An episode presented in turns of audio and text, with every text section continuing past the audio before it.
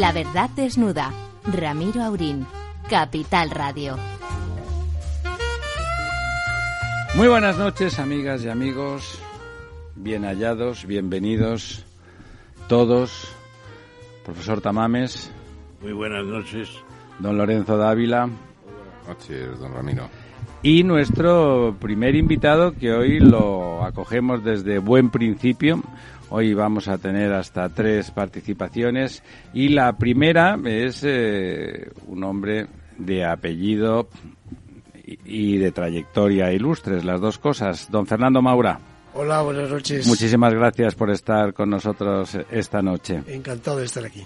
Eh, antes de empezar a despellejar a don Fernando, tenemos que hacer, ya saben ustedes, que el amor bien entendido empieza por uno mismo.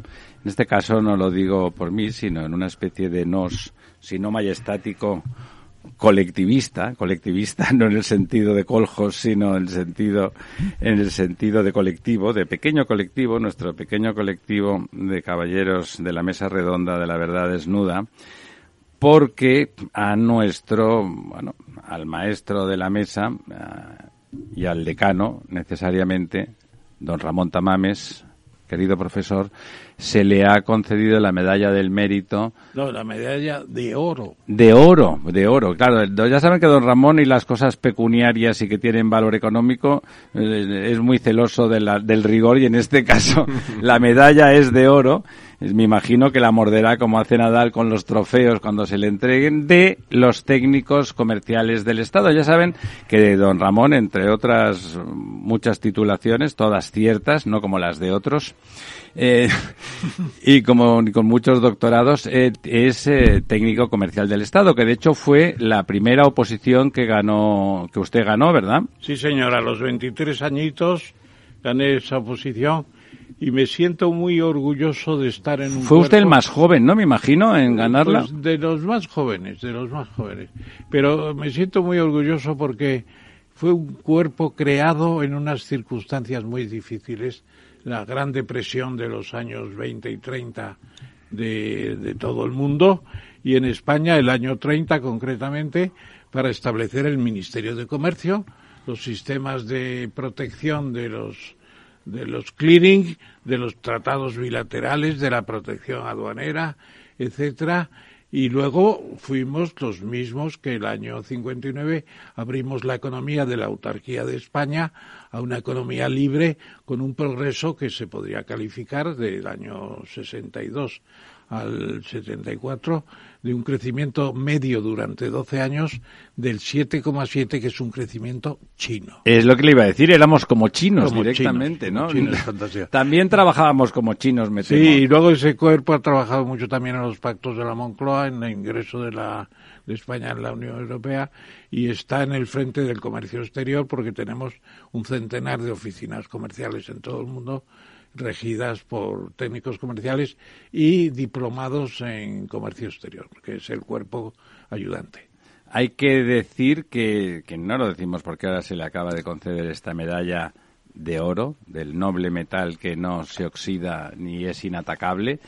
Eh, solamente por el agua regia, que sabe usted que está compuesta fundamentalmente de ácido sulfúrico. Y, y sulfúrico y nítrico, ¿no? Creo. Bueno, la cuestión es que es verdad que don Ramón, que tiene en ese sentido mucho más corporativismo que a sus títulos de economista, sobre todo, que es lo que normalmente le luce el pelo, y de abogado, y de todos los títulos honoríficos que le han dado por ahí, de ingeniero agrónomo y otras cosas. Él a lo que más siempre le ha tenido más afecto y que se ha pasado la vida promoviendo ha sido lo de técnico comercial del Estado. Sí, ¿y sabe usted por qué, en cierto modo? porque cuando la promoción mía llegó al Ministerio de Comercio y nos recibió el ministro de Comercio entonces, que era Alberto Ullastres, al abrirnos la puerta de su despacho dice, entran ustedes en la atalaya de la economía española. Y se quedó usted extasiado. yo estaba entonces escribiendo la estructura económica de España y fue el cuño que ya me obligó ¿Pero usted se puso a escribir la, la, estructura a los 23 años? Eh, terminé la estructura a los 27. ¿Tardó cuatro años? Cuatro años. Pero con otras muchas cosas, hacía muchas cosas. Me imagino que a esa edad la pasión también ocuparía su lugar. La pasión y la cárcel y la lucha contra el franquismo que practicábamos en la Universidad de Madrid. A modo de deporte. De deporte, en cierto modo, eh, nos preparábamos físicamente e intelectualmente para los años ulteriores. Bien, muchas gracias por este esta especie Homenaje. de entrevista tan tan estupenda que me está usted haciendo. No, pero señor es- ya sabe usted que le queremos con, con pasión, pasión no Muchas carnal, gracias. pero con pasión. Muchas finalmente. gracias y permítame que yo salude también aquí a nuestro amigo que procede de la progenie, valga la redundancia, de don Antonio Maura, el gran patrocinador. Es bisnieto de don Antonio. Y permítame patrocinador desde la revolución desde arriba. Así es. Permítame, profesor, también que me sume a la enhorabuena por el eh, por el, eh, El- el- la sí. reconocimiento que ha tenido. Muchas gracias. Mira, me decía antes de pasar ya un poco a, a charlar con don Fernando, hoy comentaba, comentaba con, con una amiga el- la, la medalla que, que le han dado, comentaba, fíjate, le han dado esta medalla a, a don Ramón, que nos, es una persona que nos sigue habitualmente y que es, es española, pero es de origen cubano, y entonces diciéndole las fechas y tal, dicen, fíjate, es, es increíble, vamos, en- en- con la trayectoria de don Ramón, en, en, en Cuba, vamos, no sé si hubiera llegado a sobrevivir, pero desde luego nunca hubiera alcanzado ningún tipo de mérito, si le hubiese degradado en el caso de haber ganado ninguna oposición, lo de haber ganado después la cátedra en la universidad, eso hubiera sido una broma, ah, diciendo, vamos, eh, comentando desde un poco desde fuera, que bueno, que, que sí, el franquismo desde luego fue malo y feroz en muchos aspectos, pero comparado con otras dictaduras, eh, bueno, pues eh, Sí, ahí, señor, ahí, yo- es- ahí está usted, pasó usted por yo la me cárcel, presenté, pero- me presenté a técnicos comerciales del Estado del examen y era necesaria un certificado de adhesión al movimiento. ¿Sabe quién lo sacó ese certificado? Luis Miguel Dominguín, el torero que conocía al jefe de Falange de mi distrito de Madrid. Y se lo dieron a pesar de ser usted quien era. Se lo dieron por las buenas. Bueno, se lo dieron por, por, por torero, ¿no? Sí, sí, por torero. Y luego el tribunal decía, pero si este señor... Es comunista. co- co- Si, si viene de la cárcel a a examinarse, prácticamente, ¿qué pasa? Dice, usted no rechiste, ¿el certificado es válido o no es válido? Es válido. Pues adelante. Y ahí el tribunal fue justo y correcto. Bueno, el tribunal fue castizo también y torero, ¿no? Fantástico. Castizo y torero.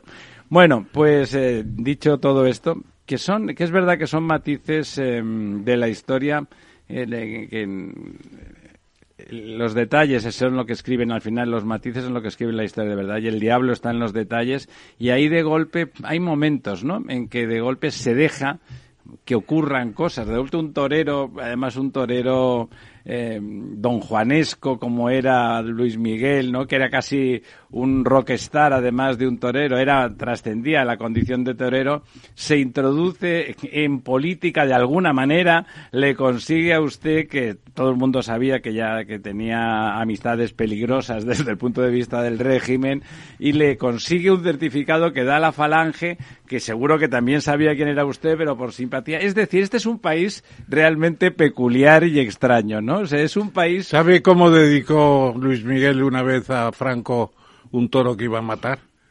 Le dijo a don Francisco Franco Bahamonde, primera espada de España. Bueno, pues vamos allá. Don Fernando, eh, bueno, don Fernando tiene una larga trayectoria política. Fernando tiene algún paralelismo, yo diría, en la forma de, de vivir la política con, con don Ramón. Y es que ha ido cambiando, no, no de opinión, sino en la, en la medida en que el entorno político cambiaba, pues eh, digamos él se mantenía un poco en el mismo lugar que al igual que su ilustre bisabuelo, pues es un liberalismo un, un liberalismo amplio, o sea, una voluntad mm, reformista, como recordaba don Ramón, pues bueno, desde donde se pueden hacer las reformas de verdad, que es desde el conocimiento y desde, y desde el ejercicio de, de- no del poder, sino del, de la academia, del ejercicio de la, de la buena práctica, desde la realidad y ha ido cambiando siempre en un entorno de, digamos decir de liberalismo de, centro derecha bueno donde le parecía que, podía ayudar más y mejor. El último puesto que, tuvo desde el punto de vista político en la anterior legislatura fue la de eurodiputado eh, inscrito eh, en Ciudadanos y en ese momento eh, decidió dejar ah, la política ese dejar la política, me imagino, don Fernando, que tiene que ver con eso que vamos a comentar inicialmente, de donde viene usted ahora, de, organizar en ese, en ese foro eh, Veritas. Legal. Libertas, veritas, et legalitas. me, olvidaba lo más importante, libertas, libertas, veritas y legalitas, et legalitas, eh, sobre los efectos del populismo en, bueno, pues en el, Estado de Derecho, en, en la democracia, en la democracia que realmente eh, por mucho que se diga, es realmente el mejor de los, el menos malo de los regímenes posibles y sin duda. Como dijo Churchill. El, que más ha ayudado al progreso de la humanidad y a la reducción de, la pobreza. La pobreza no se elimina con ocurrencias, sino trabajando duro y creando, y creando riqueza. ¿Por qué, antes de empezar, por qué deja usted la política? Un pequeño matiz primero porque eh, yo paso de la, del eh, Parlamento Europeo, que estuve en la legislatura anterior por petición de Albert Rivera, yo entré en el Parlamento Europeo con un partido que se llamaba Unión Progreso y Democracia, que ah, era un partido que eh, formamos y fundamos en el País Vasco, especialmente Rosa Díez, Carlos Martínez Gorriarán y otras personas más, y al que yo me adscribo dimitiendo como parlamentario autonómico del Partido Popular ah, usted entra en Europa a través de UPyD. Y entonces entro a través de UPyD, estoy eh, pues año y medio en el Parlamento Europeo y Rivera me pide que deje el Parlamento Europeo para engrosar las listas al Congreso de los Diputados en España. entonces estoy en el, eh, en el Parlamento Español, la legislatura que se llama corta, la que no elige ningún gobierno, la que Rajoy rehúsa la posibilidad de o declina la posibilidad de formar gobierno y de someterse a la investidura y luego la legislatura siguiente, que es la que elige primero a Rajoy y luego tiene la moción de censura con la que accede al poder Sánchez. O sea, esa la legislatura movidita la legislatura movidita en esa con esa moción de censura sobre hechos que luego no se prueban nunca, por cierto, mientras que ahora se defiende que se dé el indulto a hechos probados y condenados, ¿no? sí, porque la sentencia no era firme, ¿verdad? La sentencia no era firme y la y sin embargo, pues el grupo que apoyaba a Sánchez y Sánchez pues impulsa la moción de censura eh, generando una duda respecto de la corrupción en el PP, etcétera.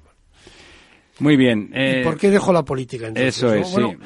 Yo no es que dejo la política, eh, la política activa, como mínimo. Que la, la, política institucional. A mí el eh, Congreso de los Diputados, en la conversación que yo tuve con el responsable político de Ciudadanos en aquel momento, que era José Manuel Villegas, pues le dije que a mí no me interesaba el Congreso de los Diputados, simplemente porque me parece que se ha convertido, no sé cómo era antes, creo que en algunos momentos fue mejor después de la reciente democracia española, en lo que he estudiado de la época de mi bisabuelo de las épocas de la Restauración e incluso de la Segunda República había debates y era un parlamento vivo. Sí, incluso en la transición, yo diría, ¿no? La primera transición.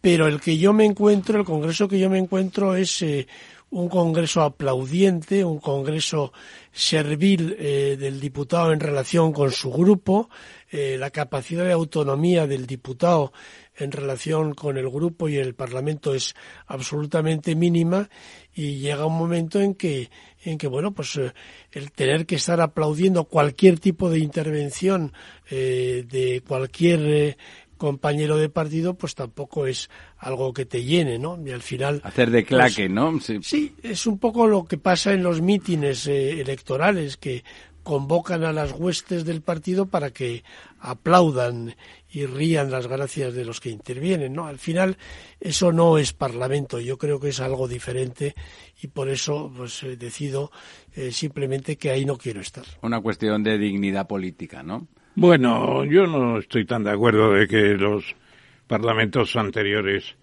eh, a la República, incluido el de la República, fueran tan tan encomiables. Eh, a mí me parece que... Pero sí que había más autonomía, don Ramón, Había ¿no? más autonomía, pero no se crea que estaban también los partidos ahí mm, siempre encima de una manera lamentable. Lo que pasa eran veintitantos partidos a veces, ¿no?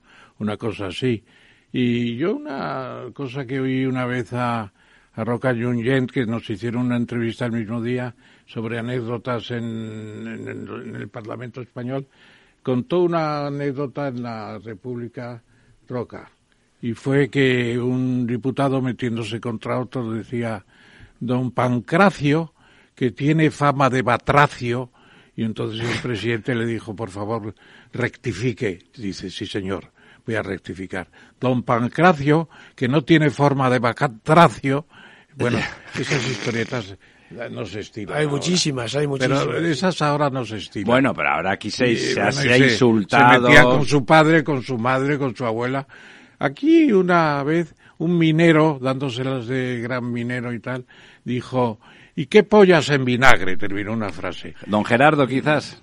Pues no me acuerdo quién era, era un minero asturiano. Podía Y ser. yo al día siguiente fui al, al, al boletín de, de, del- De las de sesiones, sí. de la sesión. la cámara, de la cámara, el informe de la Sí. cámara, sí, y habían quitado la frase, porque los eh, Exabruptos. tienen derecho a quitar las frases malsonantes. Bueno, pero eh, tampoco está bien que en una cámara se digan esas No, cosas. no, sí, es innecesario, ¿no? No, no, no va a ningún sitio sentido, absolutamente, ¿no?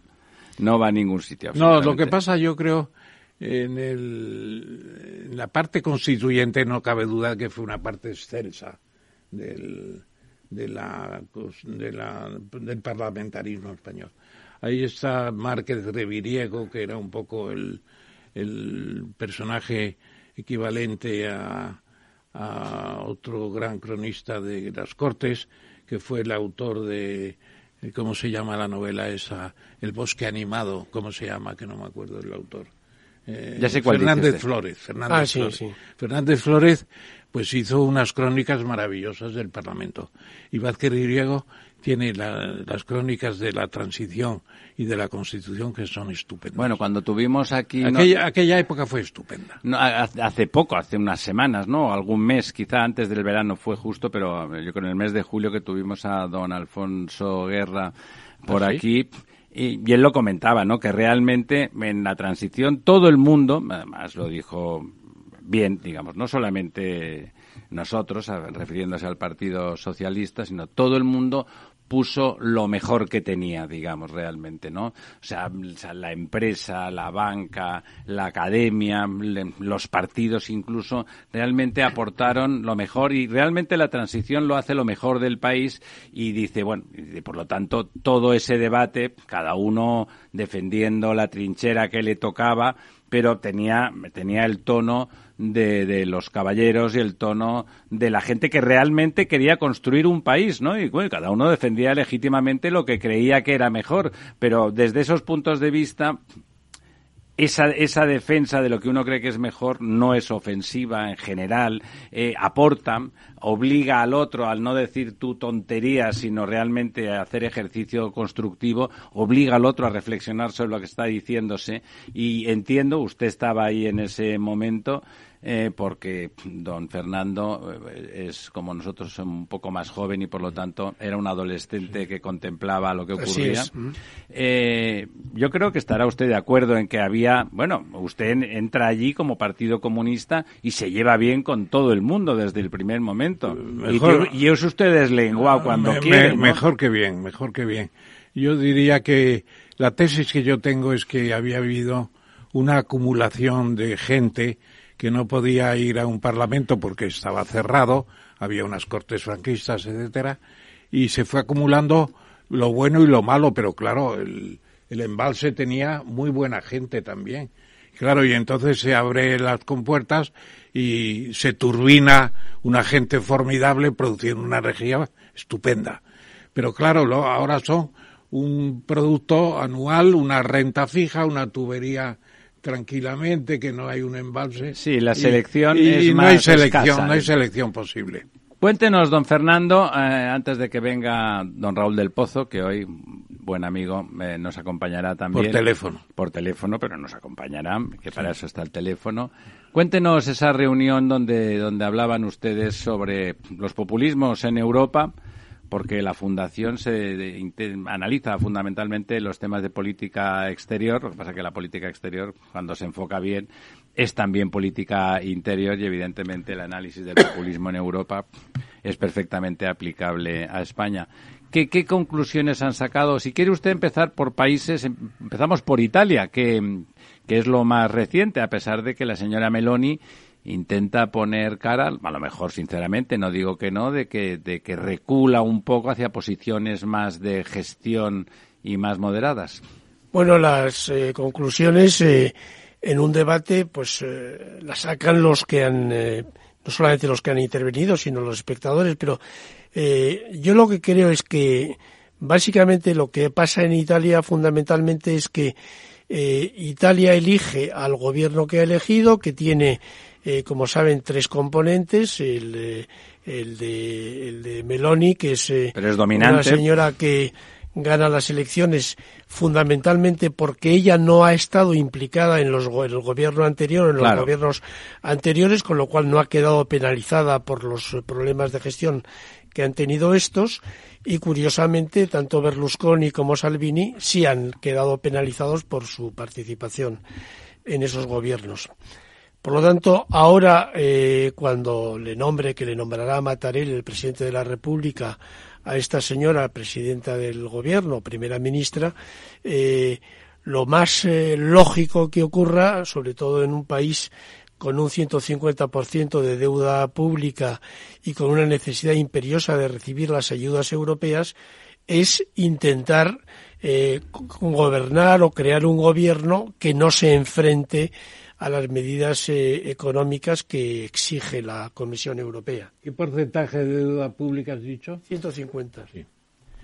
Entonces, el, eh, el asunto, desde el punto de vista de relaciones con Bruselas, no parece que va a padecer, eh, porque va a querer consolidar esas ayudas de los fondos Next Generation, pero eh, lo que sí puede pasar es que en el capítulo interno eh, exista un cierto retroceso en cuanto a lo que pueda ser una política de reformas en Italia. Puede haber una cierta reacción, una cierta contrarreforma. Una involución, digamos. Una cierta involución en determinado tipo de, de asuntos. Desde luego, en el, lo que hace referencia a la inmigración eh, pondrá el acento muy fuerte en ese punto y luego, eh, en el otro gran dossier que se abre para Italia como para cualquier otro país de Europa, que es la guerra de Ucrania, ella es eh, claramente atlantista, no va a tener una oposición. Es atlantista, lo es claramente. claramente atlantista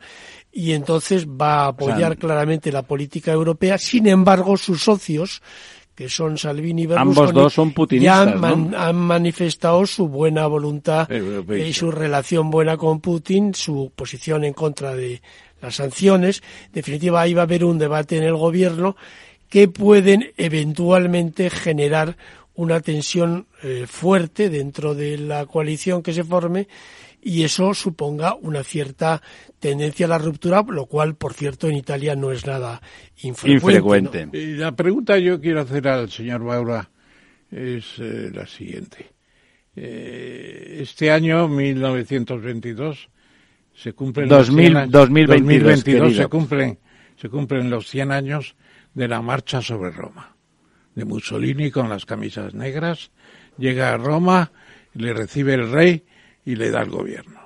Bueno, mm, un año después casi sucede lo mismo en España. En vez de camisas negras, ese general Primo de Rivera, que viene en tren desde Barcelona, se va a Palacio y le da el gobierno al rey. Es impresionante el paralelismo. Pero no es fascista, en cambio. Pero yo la pregunta que hago es, ¿la señora Meloni en un descuido va a evocar la marcha de las camisas negras a Roma hace un siglo? Porque ya ha hablado muy bien de Mussolini y además habla con conocimiento de causa. Mussolini sin Hitler hubiera sido San Ramón de las virtudes, pero claro, con Hitler se asocia con, la, con el diablo y se va al infierno de cabeza con el propio, con el propio Hitler, claro. ¿Va a haber evocación de la marcha negra, de la marcha de las camisas negras? Yo no lo veo. Yo veo que, que Meloni lo que va a intentar, como digo, es llevarse bien con Bruselas, hacer una política interna en el margen de maniobra que tiene a nivel interno, pues eh, que pueda generar posiciones reaccionarias, pero yo no veo ese tipo de, de posiciones por ninguna parte. Muy bien, eh, tenemos ya, me dice Néstor Betancourt, el hombre que está al mando de los, eh, de los, a los, a los mandos de la nave al otro lado del cristal, que ya tenemos a don Raúl del Pozo al otro lado del teléfono. ¿Está usted ahí, don Raúl? Aquí estoy, firme. Siempre, siempre es un placer escuchar e- esa voz, esa voz a medio camino. Me, me recuerda, me recuerda usted, lo he pensado muchas veces. Estaba leyendo este verano el, la- el tango de la vieja guardia de, de Reverter. De y, en, y algún momento, en algún momento, no, no, no hay ningún motivo objetivo del por qué, pero me recordaba, me recordaba el personaje central, que es un personaje simpático, que tiene algo, tiene algo de replay, pero es, pero es mucho, es mucho mejor persona, digamos, ¿no? Es mucho más a- atractivo y más sensual. Me recordaba a usted, le imaginaba a usted de, de más joven eh, galleando, galleando de forma castiza por los, por los madriles. Es verdad que, de- de- se lo digo en serio, estaba recordándome, digo, no sé por qué me reía yo solo mientras leía la novela este verano. No sé si nos estaba usted oyendo que comentaba don Ramón. Sí, estaba escuchando y bueno, efectivamente, como decían, no es la marcha sobre Roma, tampoco hay que aterrorizarse. Eh, yo he escrito que, que no se han usado eh, masas de acero como se utilizaron en la, en la marcha sobre Roma, eh, que ha sido unas elecciones libres, lo cual es una cosa muy importante. Sí, señor. Hombre, es que fundamental, tam- ¿no? Claro. Sí, Eh, señor. Lo que pasa es que también recordaba lo que decía, eh, lo que decía, eh, o sea, primero, con una deuda de más del 150% de su PIB, que es el 6,4%, Fernando Maura, eh, Fernando aunque, Maura lo decía. aunque hayan quitado algunas banderas de Europa, a Meloni tiene que saber que va a depender más que nunca de la, de la UE, de la Unión Europea, yo creo. Que eso es muy importante. Bueno, Luego- yo... Deja- déjalo Sí. que acabe, coño. No, Sí, no, no. sí, está, el, el- está el sabio eh, ahí, eh, sabio. está el sabio Ramón. Bueno, pues el aquí sabio Lendines, que aquí decía hay- mi abuela. un ciudadano que se llama Ramón y que quiere y que quiero, querido Raúl, subrayar que tu columna, El ruido de la calle, está con nosotras hoy. Formidable. Porque es un es una, una frase que no tiene desperdicio y la leo, son cuatro líneas. Tanto la Unión Europea como Italia conocen eso de que la historia, según Hegel, se repite. La primera vez como tragedia, la segunda como miserable farsa. Pero estamos viendo todos los días cómo la historia tiene hipo y se repite como tragedia. Dáptame esa mosca por el rabo y dame una interpretación, querido Lorenzo. Bueno, la verdad es pues que... la interpretación bueno, es, lo hace es el que, primero. que no, no creo que vaya a ser una tragedia, porque Europa, Europa nos salva de todo. Nos, nos va a salvar de la ruina porque nos va a salvar del despilfarro, nos va a salvar de la prima de riesgo. Si no nos presta, si no nos ayuda, Italia y España se hunden. No, no por el, el neofascismo, como se llame. Porque es que una de las cosas terribles es que no se sabe cómo llamar para que no se ofendan. Se llama ultraderecha y se cabrean, se llama eh, lo que lo- se llama neofascismo, entonces ya por supuesto. Es populismo, Eh, ¿no? Es populismo. Sí, es un populismo de derecha, sí, que utiliza eh, símbolos, algunos símbolos de, eh, del, del fascismo, evidentemente. Sí, a mí yo gusta- creo que no va a ir más allá del logo, del logo.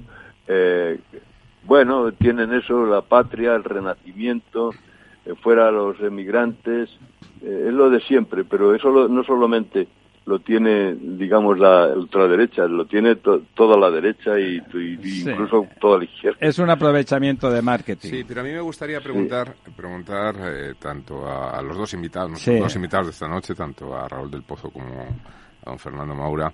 Eh, antes se ha mencionado aquí en la mesa, el profesor mencionaba con, con, Fernando sobre esa época de la transición, en momentos en los que la historia se acelera muchísimo, ¿no?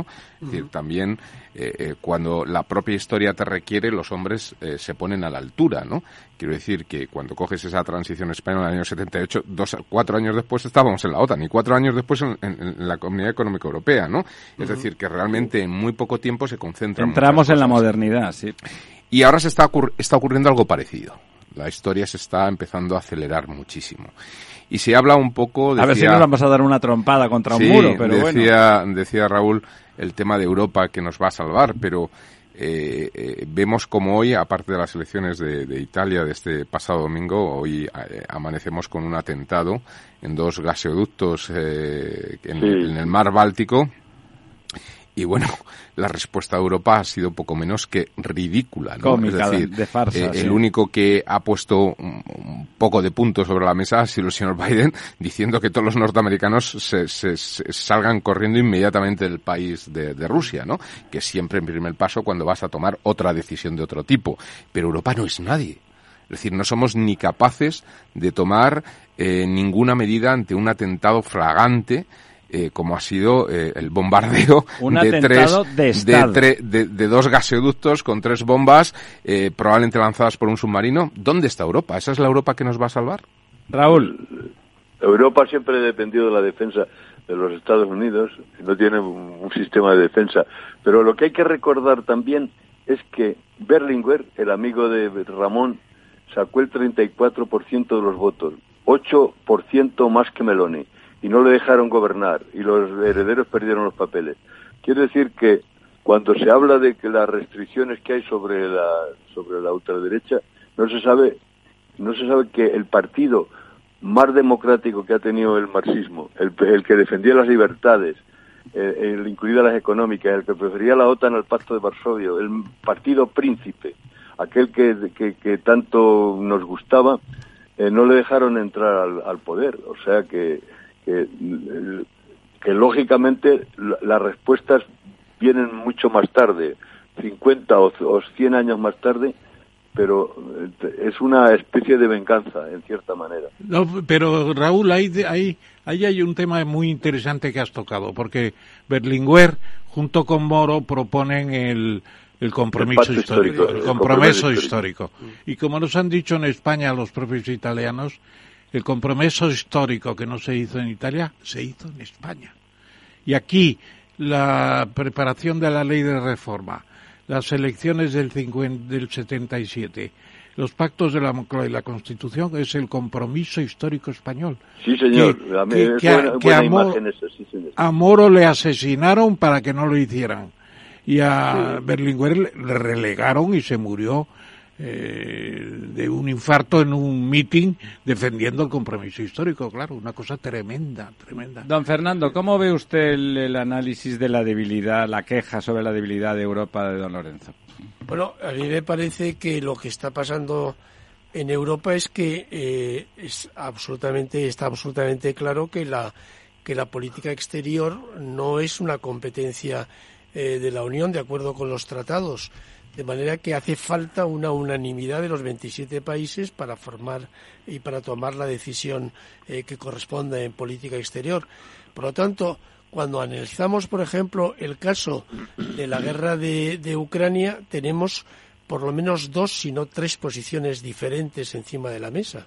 Eh, cuando estamos viendo, por ejemplo, la posición que se puede adoptar respecto de la fuga que se está produciendo en este momento en Rusia de ciudadanos rusos que no quieren combatir en esta movilización que ha decretado Putin, eh, hay dos posiciones ya encima de la mesa, la de los países que quieren integrar a esos eh, eh, exiliados o esos emigrantes o esos desertores, que salen, sí. o desertores y los que consideran que no hay que integrarlos sino que deben quedarse fuera de las fronteras de la Unión Europea.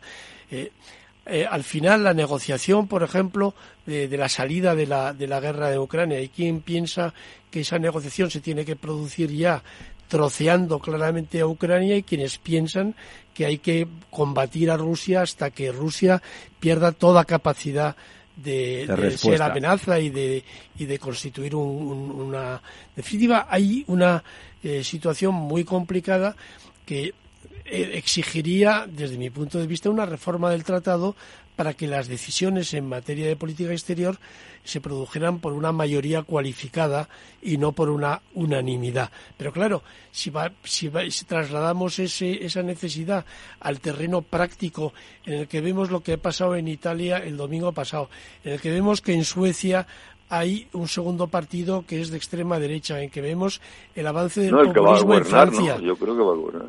¿Eh? Puede estar gobernando, aunque sea fuera del gobierno, pero en un pacto de legislatura o lo que fuera. Quiero decir que eh, todo eso hace sumamente compleja la capacidad de toma de decisiones de Europa en la política exterior. Tú, Raúl, ¿cómo ves el devenir a partir de esta agresión, o sea, este salto hacia adelante de, Rusia con el bombardeo, porque vamos a llamar las cosas por su nombre, de, los dos eh, gaseoductos, eso que estaba comentando Fernando de, de la reacción, no sé, un tanto no sé si es inesperado, no sé si tú te parece inesperada o no, que también eres poco belicista de los rusos diciendo, oiga, váyase usted a, a, pegar tiros. Bueno, esto es que es aquí, primero es una guerra de propaganda. Nunca he visto tanta propaganda. En las guerras hay siempre propaganda. Aquí no sabemos lo que está ocurriendo de verdad. No sabemos lo que está ocurriendo. También hay provocaciones de, eh, de Inglaterra. Y también dicen los rusos, yo estoy desde luego contra Putin porque creo que hizo la invasión como los sudetes. No, no es el estilo de la Unión Soviética, con todos los defectos de la Unión Soviética nunca hubiera hecho lo que Era más seria la Unión Soviética, Exactamente, y además apoyaba, se supone, las causas justas. Esto, pero también los rusos dicen que cuando enseñan el mapa y había cientos de bases que los estaban acorralando por un lado. Y luego, eso de las amenazas atómicas, también las están haciendo los ingleses, no, pero no se dice, no se dice. Le están diciendo que, que, como, como empleen una bomba atómica, aunque sea táctica desde, desde Bielorrusia, que es lo que dicen, no sé por qué, que, que, va, que la respuesta va a ser terrible. O sea, que están amenazándose los dos. Aquí lo, lo que pasa, primero, Europa no tiene defensa. Lo peor de todo que está pasando es que, yo lo digo mañana, la democracia ya no entusiasma, es débil y está a merced de la desinformación. Eh, la, pantalla del teléfono es el púlpito que nos dirige y vale más la postura de un influencer que un artículo de 500 palabras o un texto de Platón. Eh, eh, es decir, que la democracia está en un momento muy difícil, muy difícil, y que y cada vez no entusiasma. Sí, lo decíamos al principio, ¿no? Lo comentaba de que sigue siendo, en mi opinión por lo menos... Sí, lo que decía Moisés Nin, dice, giran alrededor de tres ejes, la nueva, la nueva democracia, el populismo, la polarización y la posverdad. Eso, no se puede hacer un retrato tan bueno. Entonces, eh, eh, la guerra, no sabemos, yo no sé lo que está ocurriendo. No sé, sé quién, sé quién tiene razón, en definitiva, quién ha quién empezó la agresión y, que y creo que es una guerra civil, es una guerra que va a ser muy complicada, es una guerra que le interesa a los Estados Unidos, eh, no es que le interese, pues no es que sean tan malos, pero, pero viene bien a los Estados Unidos, porque va, eh, este, Europa va a quedar muy deteriorada. Bueno, yo, yo, si me permitís que, ¿Qué remedio? que entre entré en el debate otra vez. Eh, decía Raúl con mucha seguridad eh, que en Europa vamos a encontrar la solución. Yo creo que se está diciendo desde 1926, cuando en la rebelión de las masas Ortega dice España es el problema y Europa la solución. Lo ve clarísimamente. lo digo Ortega, ¿no? Es impresionante. Es un alegato por la unidad de Europa en un momento en que se anuncia ya casi el nazismo. Y luego, lo que pasa es que Europa, en vez de ser la solución del mundo, puede solucionar un problema en Hungría, en Polonia, en España, pero no puede solucionar los grandes problemas porque es un protectorado de Estados Unidos. Y entonces, ¿cómo puede salir Europa de su postración como protectorado de los Estados Unidos? Con un ejército. Gracias a los chinos que los chinos contribuyan a elevar la posición de Europa y empiece una negociación. Los chinos pretenden hacer otro protectorado. No quiero, no hay protectorado chino imposible. No, no lo hay, los pero. Los chinos se dan cuenta de que son chinos y de que son, y nosotros también, una claro. Cosa aparte. Los chinos se consideran aparte desde la época del imperio. Económicamente imperio están pretendiendo un protectorado. Los chinos descubrieron América, descubrieron África y se marcharon porque encontraron que eran pueblos que no interesaban porque estaban muy atrasados. Entonces llegan los españoles, dicen, atrasados, ¿eh? Pues van a ver... Es usted muy pro-chino. Muy pro usted no, es agente chino. Yo, yo, yo creo, directamente, yo agente creo que chino. Solamente China puede ayudar a Europa a salir del protectorado. O sea, pero China, China no este, acompaña a Rusia en esa aventura. ¿eh? No, ya no. Eh, no. Y, y, nunca. Le, le acompaña aparentemente. Es en lo que momento. te ha dicho Raúl antes, propaganda china porque sabe que ya no le interesa. ¿Cómo lo ve usted, don Fernando, la posición china?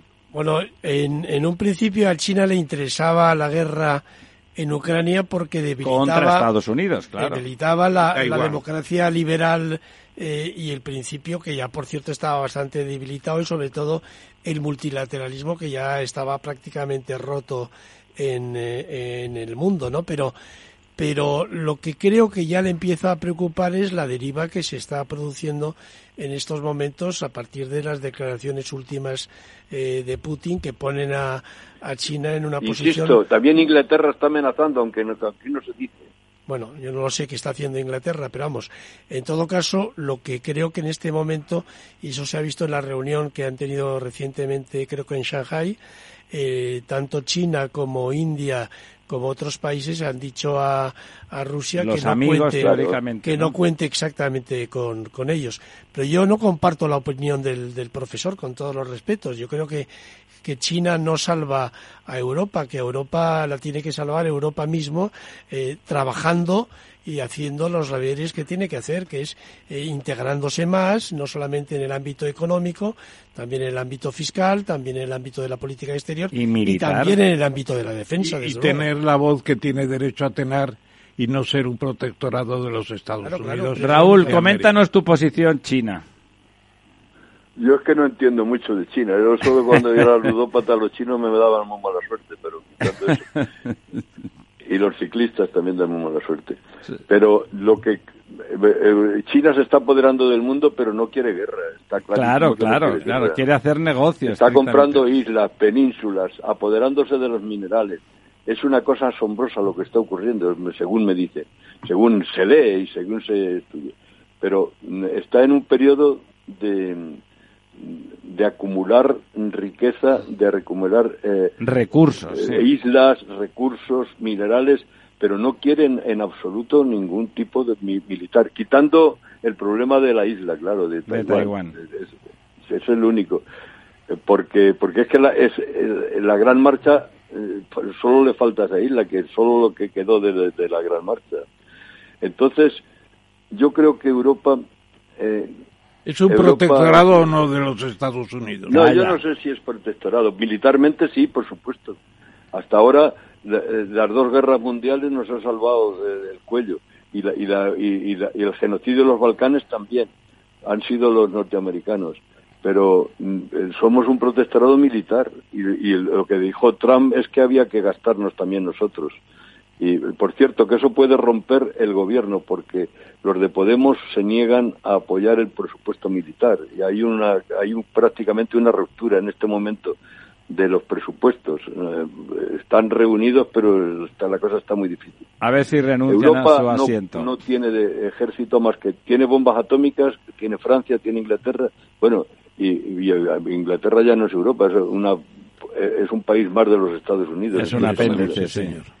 Don Lorenzo. Entonces, yo creo que Europa, que es la razón, la conciencia, el, el, lo, lo, más importante, lo que ha hecho, conseguido que España en los últimos 40 años haya vivido Totalmente. verdaderamente progreso, paz, libertad, democracia, eh, para nosotros ha sido vital y Europa es vital, es, eh, pero, es, pero está amenazado por todas partes, claro. Ahora mismo no hay unanimidad respecto a Alemania, eh, quieren pactar con los rusos como sea por el gas. Eh, se está pasando momentos muy delicados, muy difíciles. Yo creo No, no, es así. Don Lorenzo. Sí, bueno, a mí la verdad es que por entrar en el debate que, está encima de la mesa y muy interesante, me gustaría hacer un pequeño matiz a algo que ha comentado Raúl del Pozo de que es el gran beneficiado o uno de los beneficiados de esta guerra es Estados Unidos. Yo disiento... la venta de armas a barullo. Bueno, ventas. De momento no hay ventas, ¿no? Eh, quiero decir, eh, lo que se están son vaciando los arsenales de Estados Unidos por armas que se les están entregando teóricamente sin contrapartida inmediata, veamos a futuro, a Ucrania, ¿no? Por lo tanto, veamos a ver cómo, cómo sale eso. Pero, eh, el, perdón, discúlpame, pero ese, eh, aunque ahora sean regaladas, hace falta, hay que renovar el arsenal y eso crea una terrible industria armamentística. ¿no? Bueno, pero de momento, pero de momento uno de los problemas que han salido a la luz es que no hay industria.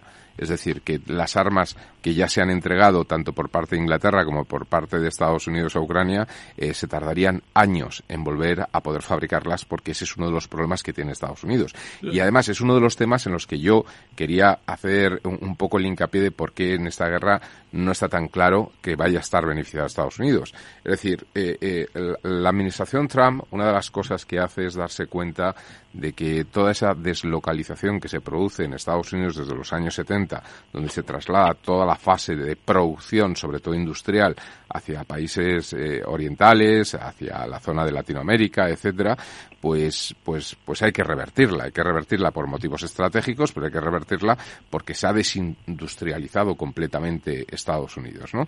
Y eso empieza, y se empieza a hacer y, de alguna forma las empresas eh, eh, vuelven a montar sistemas productivos en Estados Unidos y esto lleva a unos, a, unos niveles de colocación en Estados Unidos absolutamente récord y a que eh, haya incluso déficit de más de 13 millones de puestos de trabajo en Estados Unidos que hacen falta cubrir y que no se pueden cubrir. Sin embargo, en estos momentos lo que nos encontramos es una inflación fortísima, con, un, con una revaluación del dólar por motivos de, incertidumbre, etcétera, brutal, que, le está haciendo perder toda la competitividad a nivel internacional en todo lo que es eh, cualquier tipo. Es decir, Estados Unidos está abocado a echar atrás, a, a, empezar a retroceder todo el proceso de relocalización. Es decir, la deslocalización como en los 70, la relocalización que inicia la, administración Trump, tiene que frenarse porque es insostenible. Es decir, el tipo de cambio, tal como está evolucionando el dólar con respecto a todas las monedas Eso tiene mucho que ver con la guerra de Ucrania, ¿no te parece? No, no, por eso digo, tiene que ver con la guerra de Ucrania, no solo con la guerra de Ucrania, tiene que ver también con la pandemia y tiene que ver con la guerra de Ucrania, pero por eso digo, Estados Unidos no se va a ver beneficiado de esta guerra. A los Estados Unidos le interesa una guerra larga en Ucrania, muy larga, porque no, no es porque quiera derrumbar Europa, sino que la ha salvado varias veces, pero que la hegemonía, en la lucha por la hegemonía, Estados Unidos, para una guerra larga es buena para los Estados Unidos, creo yo. Sin duda desgasta. Fernando, ¿cómo lo ves? Sí, yo, la política exterior no se, no se rige por la moral, tampoco la política interior, pero la política exterior menos, es la que menos se rige todavía por la moral. No, que a mí me parece que lo que, que lo que se está planteando en el sentido de que la, la guerra, eh, al final las armas que se están entregando en este momento forman parte de un arsenal, pero ese arsenal se ha pagado con un cierto dinero. Eh, por una parte, con lo cual de los ciudadanos está pagando, que son los ciudadanos americanos, ¿eh? ya se pagó.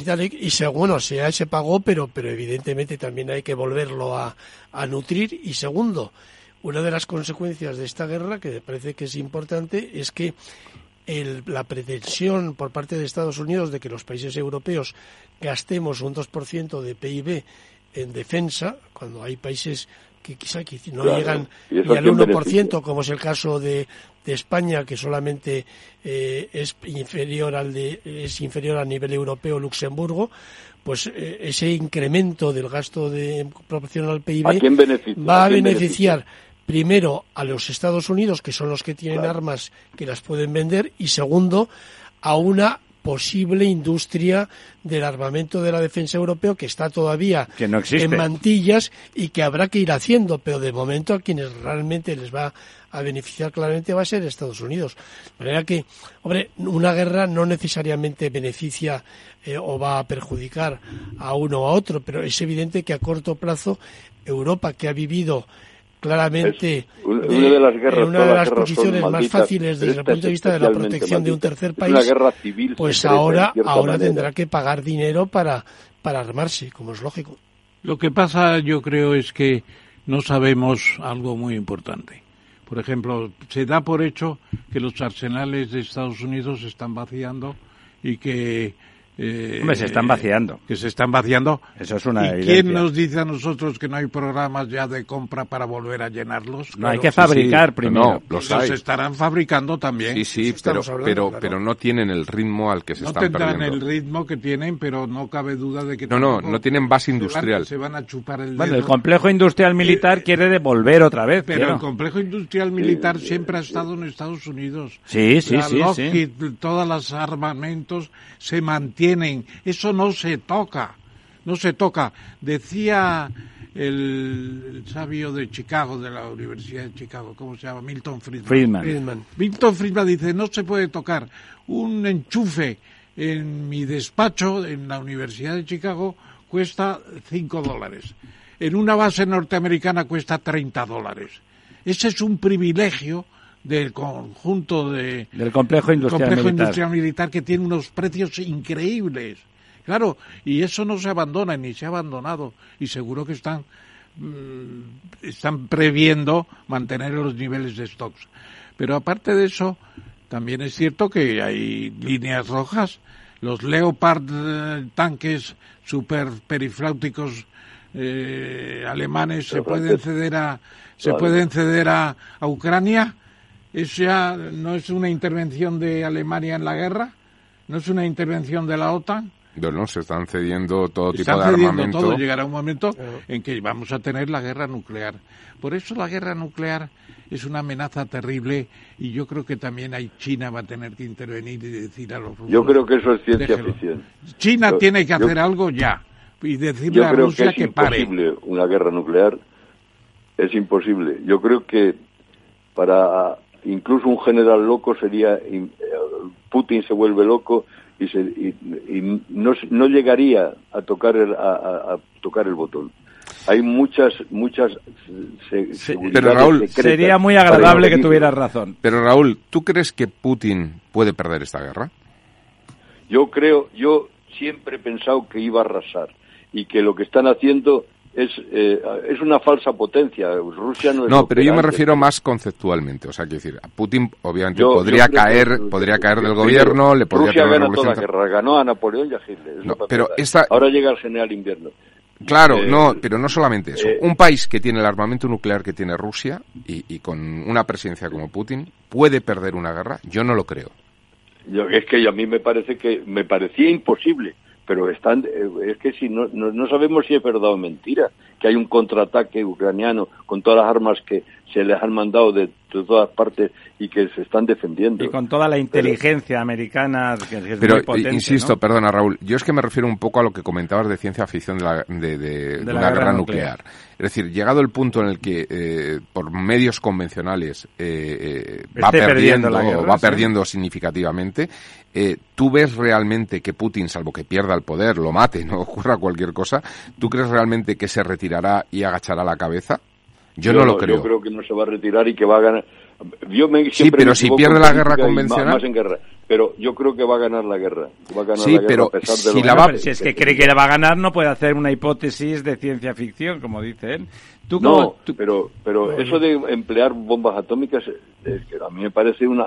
No, no, es que no van a emplear bombas atómicas en el sentido de todas las ojivas, las ojivas, las ojivas enterradas, por ejemplo, en yo los creo, y yo eh, además estoy hablando muchas cosas de las que no sé y no me gusta hablar de lo que no sé, pero yo pues creo que lo que lo que la tragedia de Ucrania es que es una guerra civil secreta. Están atacando como si España atacara Asturias.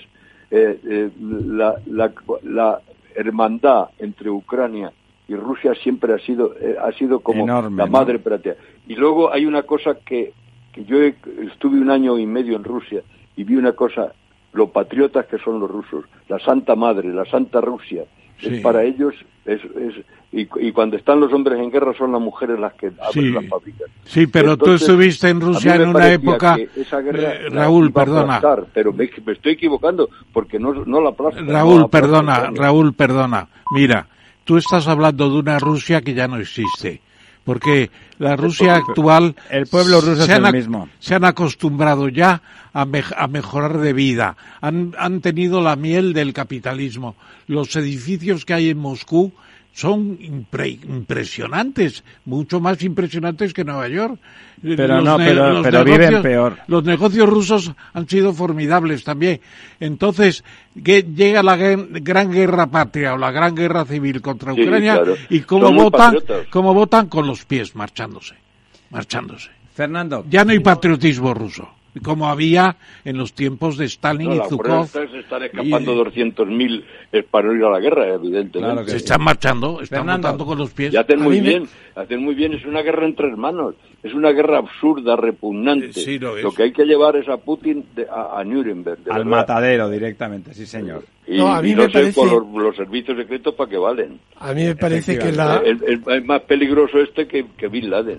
Por supuesto. A mí me parece que la que en Europa y en el mundo no nos tenemos que engañar como lo hemos hecho históricamente desde antes de la invasión rusa eh, de febrero del, del año pasado, eh, pensando de este año, pensando que que lo que iba a venir pues no iba a venir, que Rusia no iba a atacar Ucrania, que no iba a- eh, que no en el fondo quería solamente el este, que no quería no quería Kiev, que no quería el conjunto de Ucrania. Bueno, al final eh, pensar que no va a haber escenario eh, de bombas eh, nucleares me parece también Tácticas, eh, una tácticas. una posición que mm, tenemos que estar preparados Bien a lo que dice el profesor.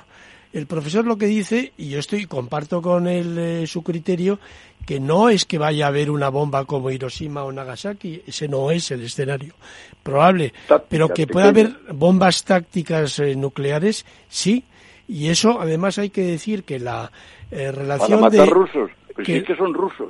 que la relación de que la- la relación gran que hay parte de la población de Ucrania son rusos. que la relación que hay eh, en cuanto a proporción de armas nucleares entre los dos bloques históricos, el occidental y el eh, soviético o ruso, eh, como era tan desproporcionado en contra de la Unión Soviética el de las armas nucleares convencionales, fueron ellos a, a- hacer, eh, a fabricar muchísimas armas eh, tácticas, Tácticas, pequeñas, de- sí. de pequeñas que pueden generar grandes destrozos, pero en un escenario más reducido desde el punto de vista geográfico. Y yo creo que en el momento en el que Rusia se vea en una situación apurada, pues eh, los puede utilizar. Además, Fernando, sí. Fernando piensa Si, que, hay lo una, que- si sí. tiran una bomba, si tiran una bomba nuclear, aunque sea pequeña, sería tal la respuesta de la OTAN. Pero ¿cuál no sería la respuesta? Pero Eso ¿cuál sería, Raúl? imposible. Pero ¿cuál sería esa respuesta? O sea, tiran cuatro o cinco bombas pues, nucleares tácticas locura, en puntos locura, estratégicos, industriales. O sea, ¿tú crees que, que, que la OTAN respondería con Por- contundencia por nuclear si, también? Si hay, si hay una bomba atómica en el lugar que sea, claro que tendría que responder. ¿Tú crees que lo haría? Yo tengo dudas. Yo tengo dudas. No lo sé. Es, es que yo es, eh, pero a mí me parece que que es imposible, que es imposible. Yo creo que ni siquiera pueden, se puede llegar a eso. Luego hay que pensar que el- es una falsa potencia, como está demostrando en cierta manera la Unión Soviética. Y yo no, no sé si las armas nucleares serán válidas. Yo no sé si no estarán ya ennorecidas. Obsoletas, eso sería bonito, pero no. ¿Tú, Fernando, crees? No, pero esto es una. Lo que Ya, ya, pero- ya, sé, pero sería bonito. a mí me parece bonito. imposible. Eh, hay que estar loco porque el que mm, de- desencadenara una guerra atómica también iba, iba a morir. O sea, es- eso- De eso todas formas, Fernando, piensa una cosa que eh, el decreto este por el que se movilizan 300.000 personas en Rusia eh, parece ser, o eso ha- se ha permeado en, en- en la prensa, que permitiría, en caso de necesidad, con el mismo decreto, a movilizar a un millón de personas. Eh, Bueno, un millón e- de e- soldados Ese millón de soldados. es ya- para bastante ya más que invadir 300.000. Ucrania, ¿eh? pero eso no van a funcionar, se están yendo, se están yendo 200.000, bueno, bueno. Raúl, ¿eh? Bueno. ¿Tú crees, Fernando, que la OTAN respondería a un ataque nuclear táctico? Tendría que hacer algo. Tendría que hacer algo, desde luego, pero, pero lo que yo creo que, eh, insisto, que no podemos estar en Europa pensando que, no Rusia va ¿no? va a hacer, que no va a pasar, que mañana bueno, que tal. Es que estamos todavía pensando en que, en que esto es un escenario que no nos afecta. En España lo hablamos como si esto fuera, eh, a, no sé, una cosa que no, que no, pero pero pero estamos viendo las consecuencias, estamos viendo la inflación, que por cierto no es solamente no por el caso más que de Rusia. parte de la propaganda, insisto. Yo bueno, ya, pero pero en todo caso, en todo caso a lo que yo me refiero no es a la propaganda, yo me refiero, Raúl, yo me perdona, yo Raúl me refiero a que hemos funcionado durante eh, los últimos meses diciendo esto no va a pasar y luego ocurre. pues pensemos que puede pasar y que va a pasar y que, y que hay que tomar medidas en ese sentido. Yo no sé lo que puede hacer la OTAN, algo tiene que hacer, evidentemente, en ese caso, pero que estamos en una situación de escalada, eso también me parece ah, clarísimo. Cuando, cuando había amenazas de Rusia de que un general amigo mío, muy bien informado, me dijo, eso es imposible. Y efectivamente fue posible. No fue posible. y ahora cuando, cuando se habla de una posible escalada atómica, parece imposible y yo creo que es, ciencia ficción, pero puede haber un accidente, puede haber una locura, puede haber una equivocación, puede pasar cualquier cosa. Claro, están en guerra, ¿no? Sí, no lo sé. Bueno, eh, Raúl, como siempre, ¿quiere que usted rematar la jugada, don Ramón? Pues mire, que me está eh, incidiendo tanto en las neuronas el debate que estamos teniendo con con, digamos, visiones concretas tan inteligentes como se han puesto aquí sobre la mesa, quiero decirlo también, que mañana voy a dedicar toda la mañana a hacer un artículo sobre esto, las consecuencias económicas de la guerra y de la paz. Y además, tengo que dar una conferencia no sé dónde y han escogido un título tolstoyano que se titula Guerra y paz. Mir et boichi en ruso Mir es paz y Boichi es guerra. Boichi en catalán es eh, verdugo. Verdugo. tiene, tiene su paralelismo. No creo que tenga eh, Raúl, como siempre, un placer escucharte. Un fuerte abrazo y estoy encantado de estar con vosotros. Bueno, pues nosotros no... Hay, eh, hay mucha libertad en, en ese, Hombre. coloquio. Y nada más por hoy. tendrías que ser actor, lo digo, esa voz que tienes, esa, estar desaprovechado como actor. No sé como amante, pero como actor estás desaprovechado. Un poco, pero hablar no, se me da. No se te da bien, coño. Pues suerte, que si no.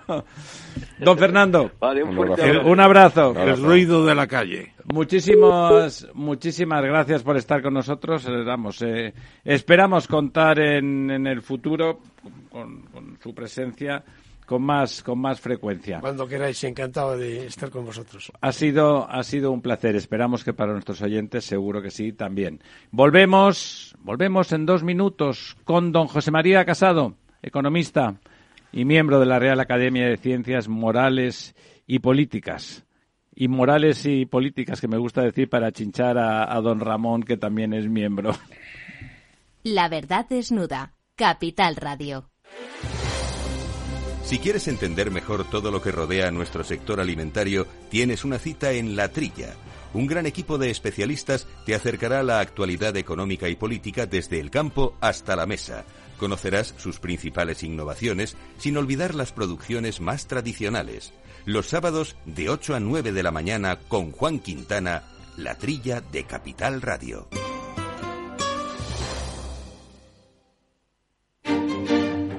Los viernes en Capital Radio, la salud protagonista. Valor Salud.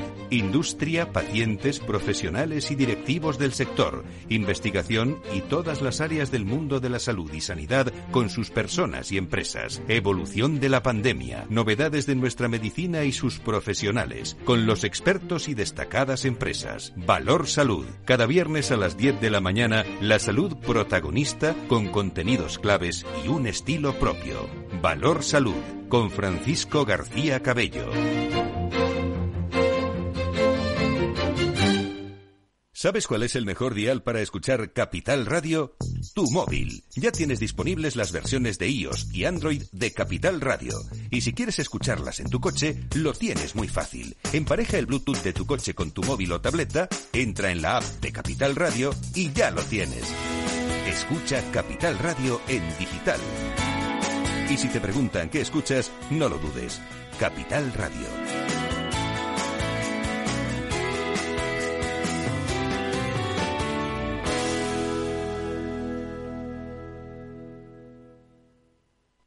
La verdad desnuda con Ramiro Aurín.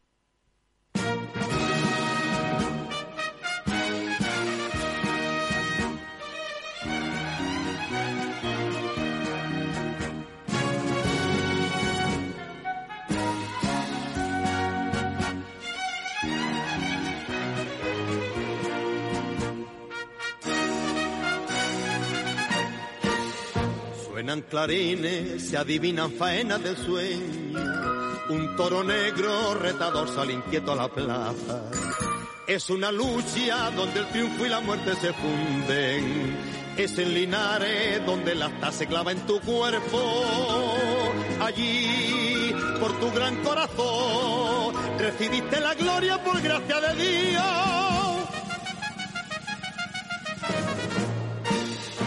Manolete, Manolete, de la tierra los califas, gran torero, lleva sangre. Bueno, aquí estamos de nuevo, amigas y amigos, este pasodoble precioso sobre ese héroe nacional que en su momento fue Manolete, obviamente lo hemos puesto, a margen de que aquí somos todos taurinos, podría ser estrictamente por eso, pero no es por eso, es porque Manolete era de la tierra de los califas, como dice como dice el paso doble, o sea, Córdoba. Y de Córdoba también es nuestro invitado de estos momentos, don José María Casado. ¿Está usted ahí?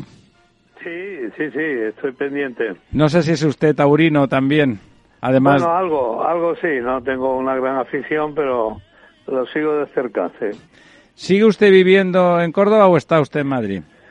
Eh, vivo en Córdoba, aunque voy a Madrid toda la semana por razones de tareas que llevo allí adelante, ¿no? Pero en materia de la organización de economistas y demás.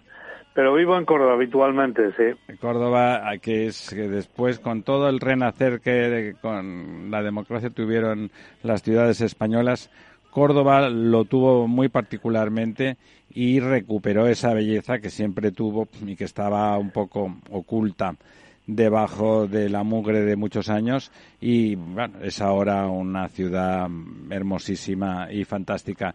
Don Ramón, le paso la palabra para que presente usted a nuestro invitado, eh, miembro del Consejo de Economistas. Y... Es, de, es de tierra de toros y de, la aceituna de, los olivares. finos. Porque él nació en Baena, que es precisamente el lugar donde se aplicó por primera vez un consejo de denominación de origen para los aceites de oliva clásicos, etcétera, etcétera.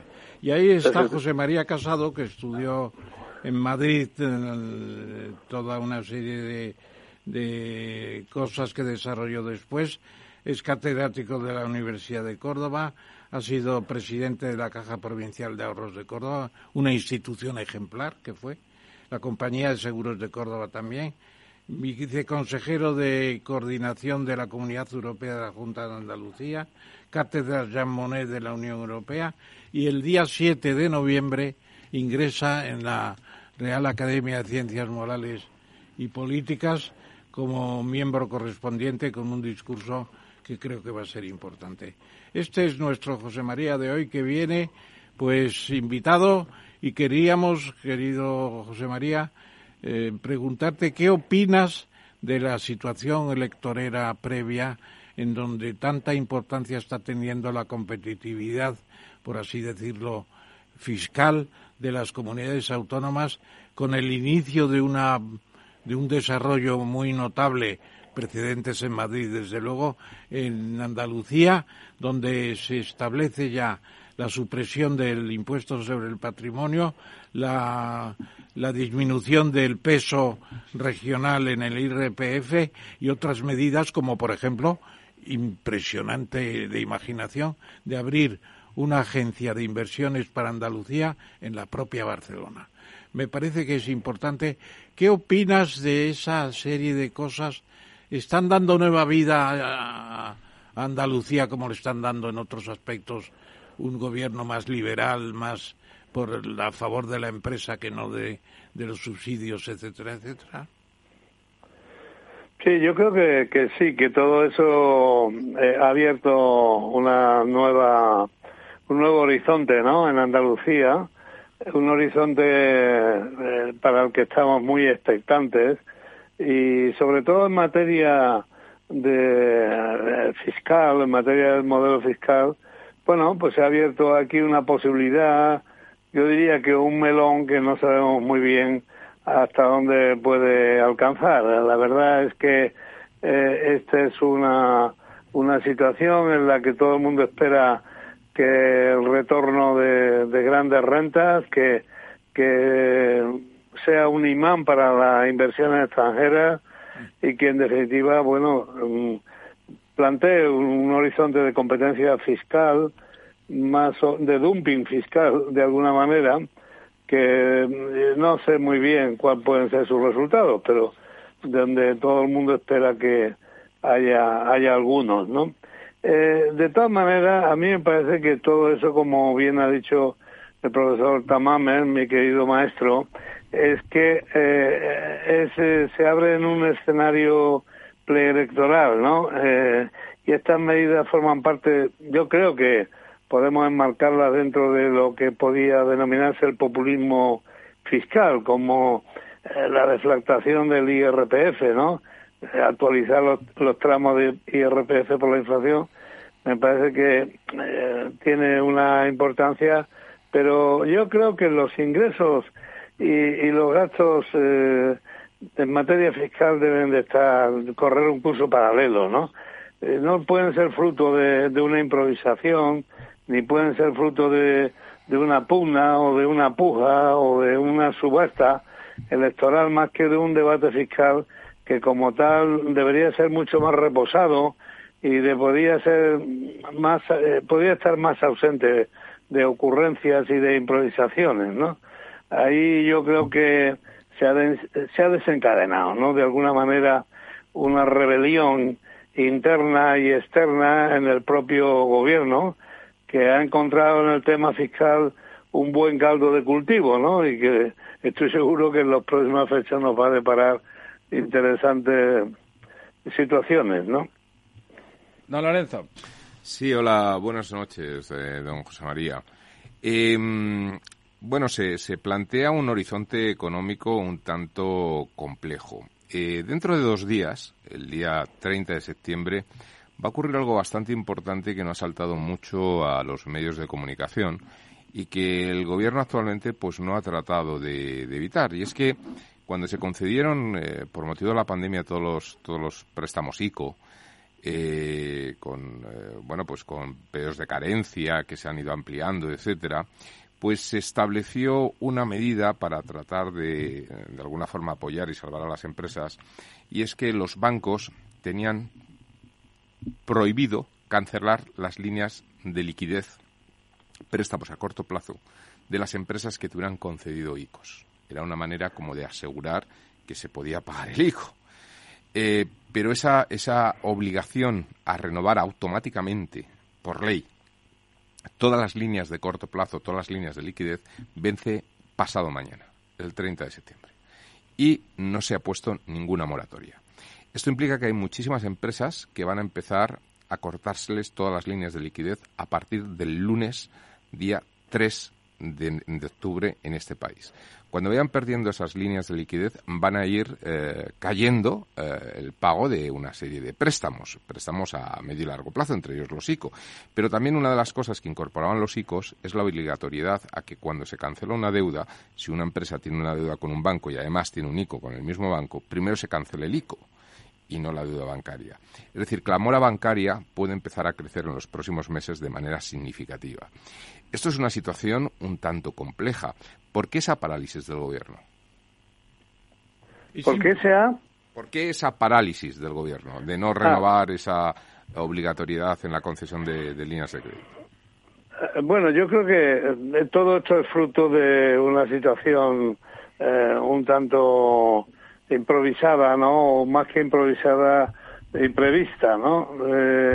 y se ha llegado a esta situación que en definitiva lo que va a hacer mucho más complejo el panorama de la deuda, en general de la deuda del, del país, que es, eh, como todo el mundo sabe, enorme, y de la deuda empresarial, que también es muy importante. Yo creo que, eh, no sé, habría que buscar alguna solución. No sigo muy de cerca este asunto en particular, pero me da la impresión de que, eh, de que va a ocurrir algo que, en definitiva, el país en este momento difícilmente podrá soportar, ¿no? Porque el programa concursal es un programa bastante complejo, se están dando situaciones de crecimiento eh, de, de insolvencias que, eh, bueno, pues con este eh, con esto que apunta se hace mucho más complejo, ¿no? Mm. Yo, yo creo, sinceramente, querido moderador, si me, Por favor, permites, me permites, que esto es una puñalada trapera, que no me extraña. No me extraña porque el ICO parece estar gobernado por banqueros del siglo XIV. Es decir, es una barbaridad que el ICO, después de conceder créditos, no hay que olvidarse, con hasta un 80% de aval del Estado. Sí, pero es un aval que es paripasu, es decir, que no cancelas primero el del banco, sino que va, eh, lo mantienen hasta el final, con lo cual el banco siempre tiene una posición de riesgo y que siempre tienen prioridad de cobro antes que otros préstamos que tenga con Bueno, por eso lo que digo. Con lo cual el banco tiene una exposición brutal. lo que hay es una exposición de riesgo brutal porque el aval tendría que haber creado un dispositivo legal previo de, de prórroga del crédito, de refinanciación. Es absurdo no aceptar financiar 140.000 millones, 100.000 de créditos y 40.000 de apoyo a emisiones de empresas, etcétera, etcétera. No apoyar eso la, es condenarnos a un problema que estamos creando nosotros mismos. ¿Qué pasa ahora? A dispararse la concursualidad, desde luego. Es un, disparate absoluto. Pero ¿quién ha hecho eso? Porque es que habría que saberlo mañana mismo para, para decir que les quedan 24 horas. Les quedan 24 horas para prorrogar los créditos del ICO. Quizás su amiga doña Nadia Calviño. Nadia Calviño habría que convencerla de que tiene que hacer eso. Falta, eh, falta como decía Andreotti. Finezza. Decía Andreotti. ¿Qué opina de los socialistas españoles? De los socialistas españoles. Decía otro, no vienen con corbata. Y otros decía, Andreotti decía, manca finezza. Manca finezza, es verdad. Falta experiencia para darse cuenta de que tiene un problema financiero del demonio. Claro, y salvar al ICO a base viene de provocado por la pandemia, devolver el dinero al ICO. pandemia que, ¿Qué, se va a devolver? ¿El dinero que embargue el Estado? ¿Dónde se va a embargar el Estado?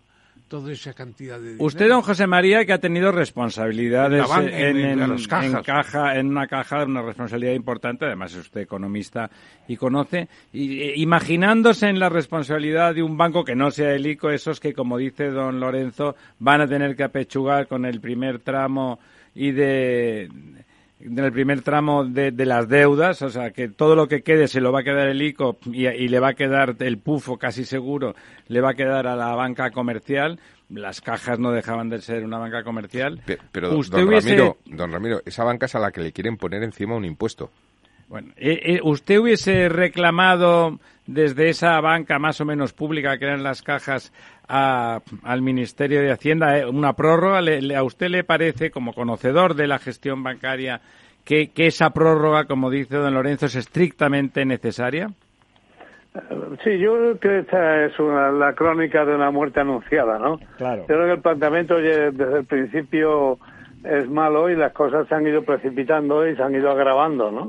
Eh, en una situación de liquidez incierta, una situación además agravada por, por la, la coyuntura económica actual, que, que, no es que sea mala, es terrible, y, y todo eso lleva a una situación que yo no sé cuál es la salida. Probablemente la de hablar con alguna autoridad que eh, que, que, permita, ¿no? De alguna manera, una prórroga, permita de alguna forma o llevar esto hacia más adelante para dar tiempo, ¿no? Hacerlo de una manera más razonable, ¿no? Más, más reposada, ¿no?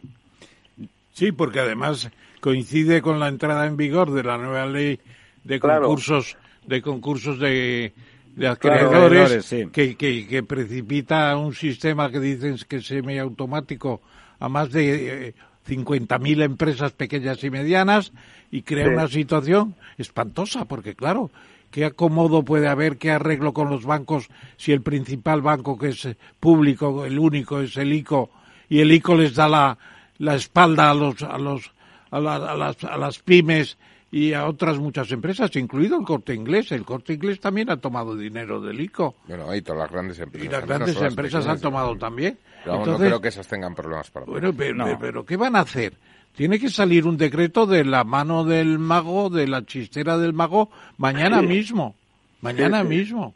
Don José María, usted desde su posición en el Consejo de Economistas, que de alguna forma, pues bueno, reúne al conjunto de los profesionales de este país que, que, aunque dicen las malas lenguas que son profesionales de predecir el pasado, pero bueno, a pesar de esa, de ese chisme habitual que se cuenta, también seguro son los profesionales de analizar el presente y de eh, situaciones como la presente me imagino que sufrir. ¿Cuál es el sentimiento que, que anida ahora mismo en, entre los economistas eh, más importantes de este país? Eh, cuando se reúnen ustedes ahí en el Consejo, ¿hay miedo? ¿Hay, hay una posibilidad de falta de gestión operativa?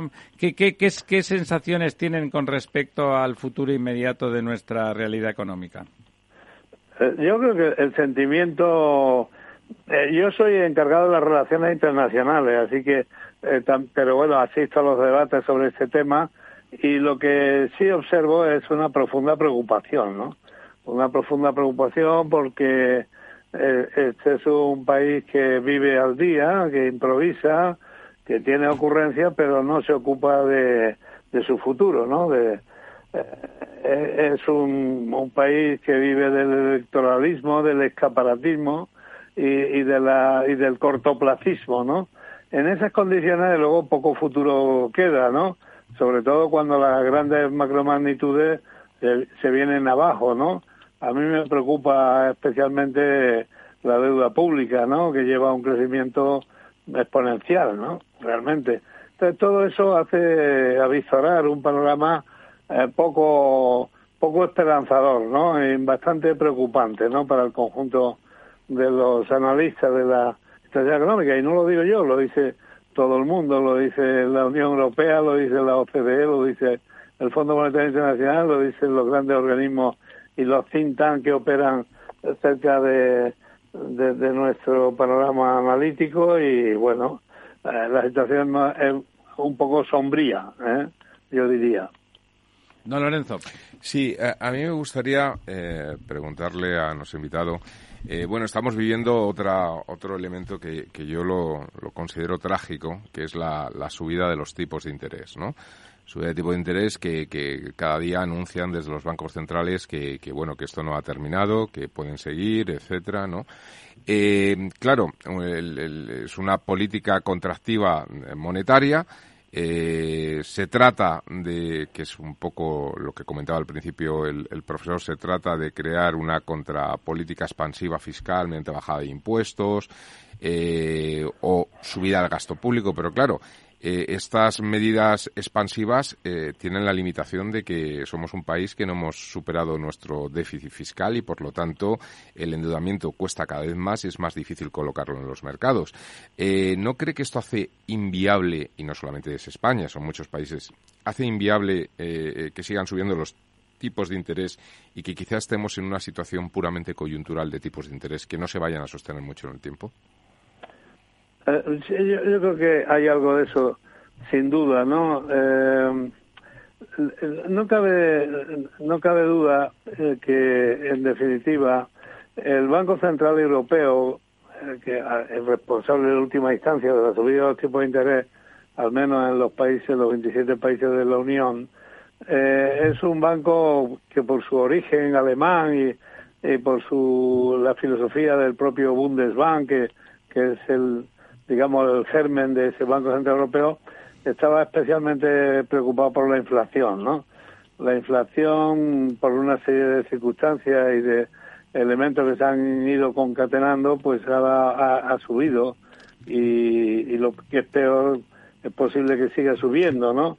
Eh, sea una inflación de, de medio alcance, eh, con lo cual la perspectiva de la subida de los tipos de interés y además arropada un poco también por lo que está ocurriendo en la Reserva Federal de los Estados Unidos, pues bueno, nos, nos ve un panorama que, eh, bueno, espero que dé resultado, ¿no? Espero que dé resultado esa subida de interés, al menos en lo que se refiere a, a, la contención inflacionista. Pero ahí, ahí podría venir alguien y decir, aquí te cojo, aquí te mato, José, José María.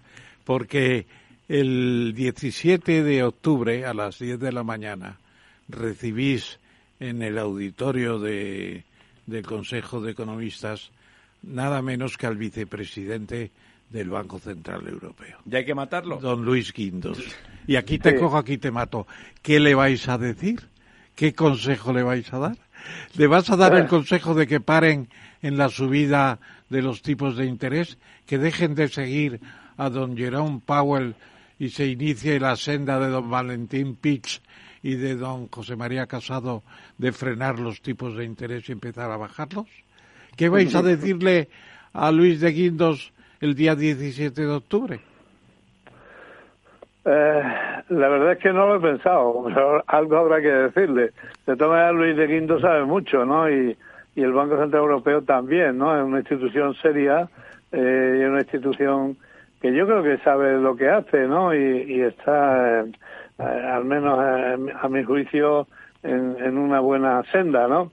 Eh, lo que es verdad que la situación, eh, que toda esa situación que ha precipitado una recesión europea, que esto está prácticamente cantado, obliga a, a, tomar estas medidas, ¿no? Que sin duda nos benefician.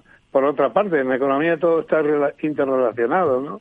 Lo que es bueno para eh, unas cosas lo es malo para otras y, y al final yo comprendo que es muy difícil la, la situación en la que se encuentra el banco y en la que se encuentra la economía europea en este momento. Espero que la crisis de materias primas, la invasión eh, rusa en Ucrania, eh, todas esas cosas que están ocurriendo cesen pronto para ir recuperando la normalidad eh, tan esperada, ¿no? Esperamos estar el día 17 de octubre con, vosotros para echaros una mano. Sí, te lo agradeceremos. Llevaremos, llevamos, eh. llevaremos algunos expertos monetarios especialmente para el caso. Ya sabes que don Ramón cuando dice echaremos una mano quiere decir que la piensa levantar y exigir su turno de palabra aunque no, esté en la mesa.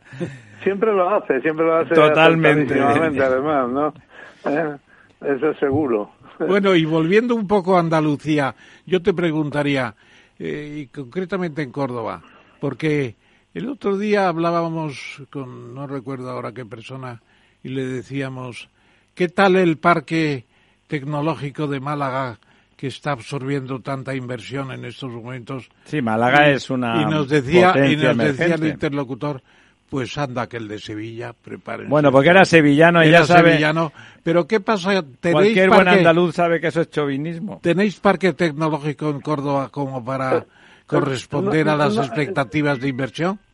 Eh, eh, no, digamos el parque tecnológico en Córdoba es, es todavía un proyecto, vamos, es una realidad que de momento no ha tenido ningún éxito, aun cuando ya hace un tiempo que algunas instituciones como el ayuntamiento, la universidad, la diputación, etcétera, eh, se volcaron algo en ello, pero eh, sin éxito alguno. Ahora en Córdoba lo que lo que pesa más es el proyecto de una base logística del ejército, eh, que bueno, ahí están con, con tiras y aflojas hasta llegar a, a derramar toda una serie de inversiones que para una ciudad que eh, en el sentido económico eh, tiene un poco el encefalograma plano, pues la puede revitalizar, ¿no? Sí es verdad que la de Málaga eh, ha tenido bastante éxito. Pues yo creo que las inversiones son fruto no, no solamente de, de bajar o subir determinados eh, impuestos, sino también de una serie de, de, situaciones. De, condiciones, de condiciones. Sí, de condiciones, ¿no? De carácter estructural, ¿no? De, de carácter más permanente, ¿no? Que, en definitiva, de, de cuestiones sólidas, ¿no? Que de alguna manera se concitan en un determinado territorio y disparan esas inversiones. Yo creo que eso está ocurriendo en Málaga, ¿eh? el clima y toda una serie de factores también. El, alcalde, el propio alcalde, ¿no? El propio alcalde, sin duda, el propio alcalde, sin duda, eh, y toda una serie de circunstancias que están haciendo. Lo demás son proyectos, ¿no? Incluso digamos que el de Sevilla también es el de Málaga el más puntero en este momento. El de Sevilla va a traer en Córdoba es un proyecto. Una, mm. una última pregunta para los tres, que son ustedes los economistas. Eh, estaba mirando, lo miro siempre, como esas referencias, el bono a 10 años, el bono a 10 años y veía como el español solamente está por debajo. Claro, el precio del bono mm, dice, por un lado, la rentabilidad, pero por otro lado, esa rentabilidad está vinculada a la falta de credibilidad de la economía de uno, entonces uno paga más cuando es menos fiable. En Europa solo estamos por debajo de Italia y, Grecia. ¿eh? Y en cambio, o sea, todos los demás además están, bueno, pues sustantivamente por debajo, o sea, están todos prácticamente por debajo. Bueno, Portugal es el que más se nos acerca ya, ya por debajo, pero el único que está por encima del 3, todos los demás están en el 2 y bueno, en el caso de Suiza, claro, como es el gran refugio, está incluso en el 1,3. Pero, curiosamente, tanto el bono inglés como el americano están por encima de, del bono del bono español también. ¿Cómo hay que y son perdón, son países fiables. ¿Cómo interpretan ustedes que, que que nos alineemos con, por un lado, están los países poco fiables como Italia y Grecia, que manifiestamente son los menos fiables, y, pero, pero también en esa franja de, gran pago por el bono a 10 años están americanos y británicos que en pues principio son... porque el Banco Central Europeo todavía no ha tomado todas las medidas para elevar los tipos a la altura que los ha elevado ya el sistema de la Reserva Federal. La Reserva, la Reserva Federal está ya en un tres y medio y claro, eso no está en Europa todavía. Yo creo que andamos. No, y porque se mantiene la política de compras de, activos de deuda y se está comprando todavía deuda pública en el mercado secundario por el Banco Central y lo mismo los bonos corporativos de grandes empresas. Esa es la razón de la separación respecto a Estados Unidos. Y yo creo que respecto a los demás, pues que tenemos, ¿cómo se llama esa variable? Prima de riesgo. Prima de riesgo, me ha adivinado usted el pensamiento. Tenemos mala prima de riesgo, que es el medidor de la solvencia y del riesgo. ¿Cómo lo ve usted, don José María, que se dedica también al análisis internacional? Sí, bueno, yo creo que esa prima de riesgo es la clave, ¿no? Eh, y esa prima de riesgo está muy en función como bien se ha dicho aquí, en la propia solidez y fortaleza de la economía, ¿no? No es un ejemplo de fortaleza y de solidez la economía española, aunque es una economía muy dual, evidentemente, en la que hay una parte más sólida que otra, bastante más sólida que otra, pero en definitiva no es un ejemplo de, fortaleza y de solidez como podría ser la economía alemana, obviamente, ¿no?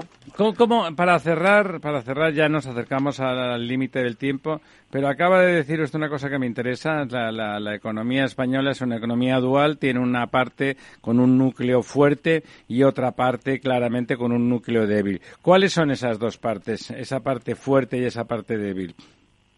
Eh, bueno, eh, evidentemente eh, yo creo que la economía española tiene muchas dependencias, ¿no? Y claro, esto la, hace débil, la hace vulnerable, ¿no? El caso del turismo, el caso de la construcción en ocasiones, eh, la parte de la agricultura, que se ha convertido en una cultura un poco especulativa, con bastante desconcierto en sus propios planteamientos eh, sectoriales y productivos. Y luego hay una economía, ¿no? La de las grandes eh, multinacionales españolas, las de las empresas que están en la punta, eh, todas esas startups que están empezando a despuntar en la economía española, que son sin duda muy competitivas a nivel eh, internacional y que de hecho están saliendo al extranjero con gran acierto, ¿no? Pero frente a eso hay un atraso eh, que, que mm, hace, hace muy lenta, ¿no? El, el cambio necesario que necesita la economía española, ¿no? A mí uno de los temas que más me preocupa en ese sentido es el turismo, ¿no? ¿Por qué? ¿Por qué le preocupa? Pues me preocupa porque e, es un sector en el que eh, hay, hay una gran diversidad, ¿no? Hay, hay, una, hay una falta de, de, planificación y, y, hay una falta de proyecto nacional, ¿no? Eh, como usted sabe, la, las competencias en materia de, turismo están en manos del Estado, no están en manos de las comunidades autónomas. Eh, curiosamente, algo que quedó ahí eh, colgado. Un tanto absurdo, ¿verdad? Además, también teniendo siendo tan local, ¿no? Siendo tan local. Completamente, completamente absurdo, ¿no? Pero aquí no se cambian esas cosas que me parecen son importantes, no se cambian. Eh, y desde luego, claro, en eso hace que, que no haya un proyecto, un proyecto nacional, un proyecto de Estado, ¿no? En, el sentido de hacer, cada uno va a hacer de su capa un sallo y va por un por un lado distinto, ¿no? Con lo cual encontramos un sector donde se pueden encontrar grandes sorpresas, ¿no? Eh, y las sorpresas no son buenas en, en la actividad económica. Efectivamente.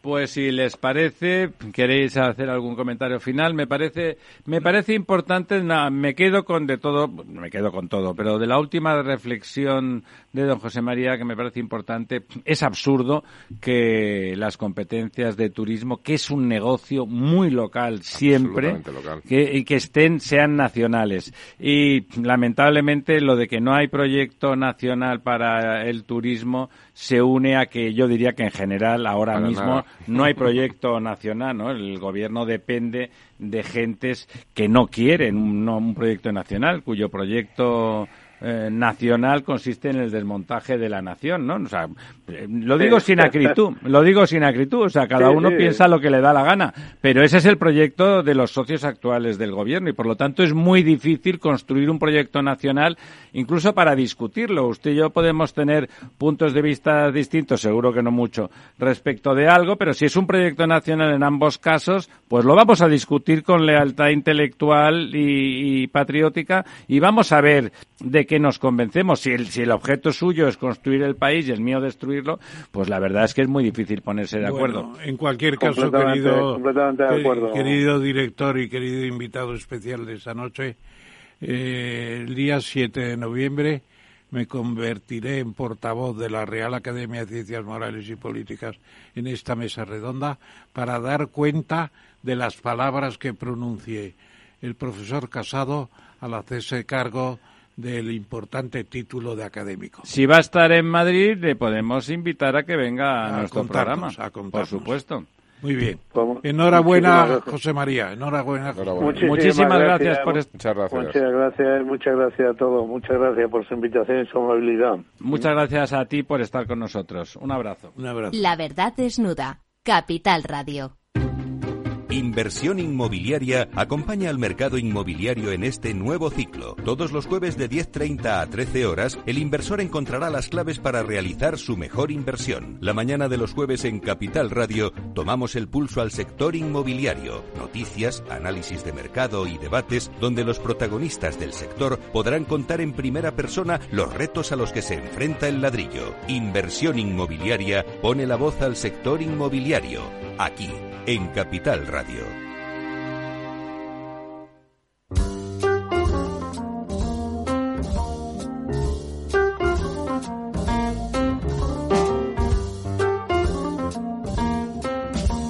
La verdad desnuda con Ramiro Aurín.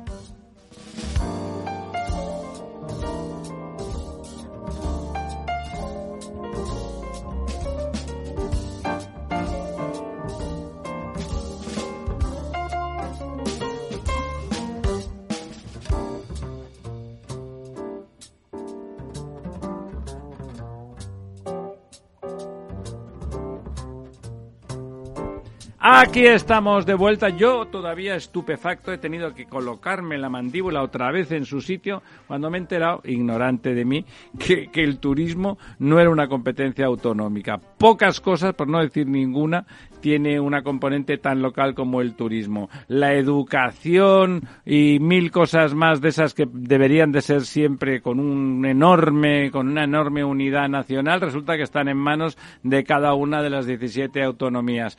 Pero el turismo, que es una cosa para poner hoteles y gestionar un paisaje que necesariamente es local, resulta que es eh, una competencia estatal. Bueno, increíble. Pero vamos a lo nuestro. Y si me lo permite, don Ramón, que es el que prepara la lista de noticias que comentamos siempre en el Quid Pro Quo, eh, vamos a empezar con una que no está aquí, pero que es de última hora y que es muy importante y que me gustaría que comentarla con ustedes dos. Naturgy ha conseguido cerrar un acuerdo importante plurianual con Sonatrach, la empresa nacional de gas eh, argelina. Eh, ¿Qué importancia le parece que tenga esa noticia? Mucho, mucha, mucha, mucha.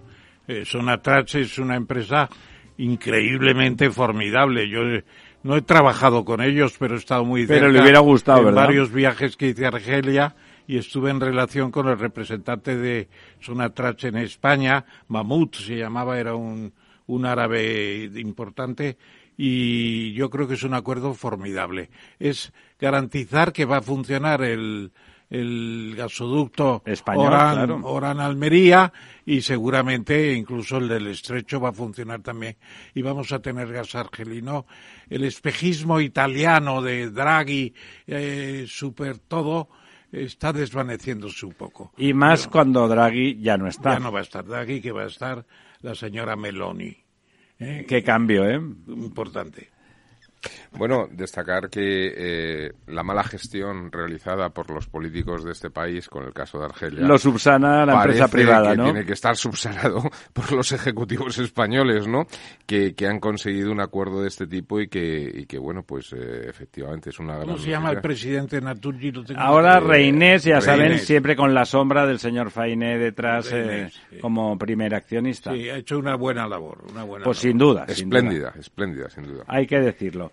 Bueno, y ya saben ustedes la querencia de don Ramón con la cosa imperial británica. Dice el Premio Nobel de Literatura del año pasado, Abdul Razak Gurnah, que se está conociendo el lado oscuro del Imperio Británico. Suena Guerra de las Galaxias. ¿Qué quiere decir este señor? Eh, no solamente es eh, Abdul Razak Gurnah, eh, es el conjunto. Se está pasando en la India. Está resurgiendo el conocimiento de que Churchill dejó morir a tres millones de bengalíes porque tenía trigo para alimentar a esos indios durante la guerra mundial. ¿Y sabéis lo que dijo cuando le dijeron hay que mandar el trigo a, a la India?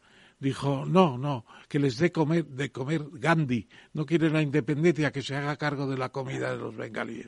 Y murieron parecido- algo- millones de personas. Un algo tipo parecido, duro. parec- algo parecido pasó con la familia en Irlanda en el siglo XIX. ¿La familia? No, la familia, la, la- la hambruna de, de- de Irlanda del, del siglo pasado. de- Pues no, no pasado, de hace dos siglos, del XIX, que también los ingleses les dejaron caer. Les dejaron caer y emigrar, que se fueron un millón Bueno, de personas en un... Claro, fue la forma de debilitar a ese país eh, que quería, que sí, siempre quiso la independencia y no la consiguió No, hasta los el años imperialismo 20, ¿no? británico se va a desnudar ahora que se ha ido la ¿Usted está de acuerdo en que, en que tiene un lado tremendamente oscuro? Negro, negrísimo. Usted sabe lo que hacían con los cipayos, que eran los soldados indios al servicio de, Brit- de la Gran De la Bretaña. corona, sí. Cuando se sublevaron, los ponían en la boca de un cañón y tiraban el obús. Los despedazaban, los despedazaban. Una cosa tremenda. Y la, la, la colonización alemana en Tan- Tanganica y en, en- en África del ¿no? Sudeste era Hitler antes de 1933. Antes de Hitler, ¿no? Hitler antes de Hitler. Bueno, ese no era el imperio británico. Bueno, un racismo total. Eso eran los alemanes. Mientras tanto, nosotros dándoles la doctrina cristiana y dándoles el idioma y Bueno. La belleza de la sin vida. ser sin ser angelitos porque los tiempos son los que eran sin duda la colonización española y eso también lo creo fue la mejor, La mejor. y la menos cruel de todas las no, lo, occidentales no lo decimos nosotros, lo dice Baron von Humboldt y lo dice el abuelo de Charles Darwin y lo dice John Eliot. todo eso es cierto lo único que hay que tener cuidado don Ramón y estoy completamente La de acuerdo leyenda- la leyenda dorada. Eh, hay que no hay que exagerar porque los, los pueblos son hijos de su tiempo y es verdad completamente que a pesar de la leyenda negra, la leyenda más dorada eh, debería de ser la española, pero sin duda no fueron angelitos de la guarda, en, en el Caribe hubo esclavitud, o sea, pasó de todos también.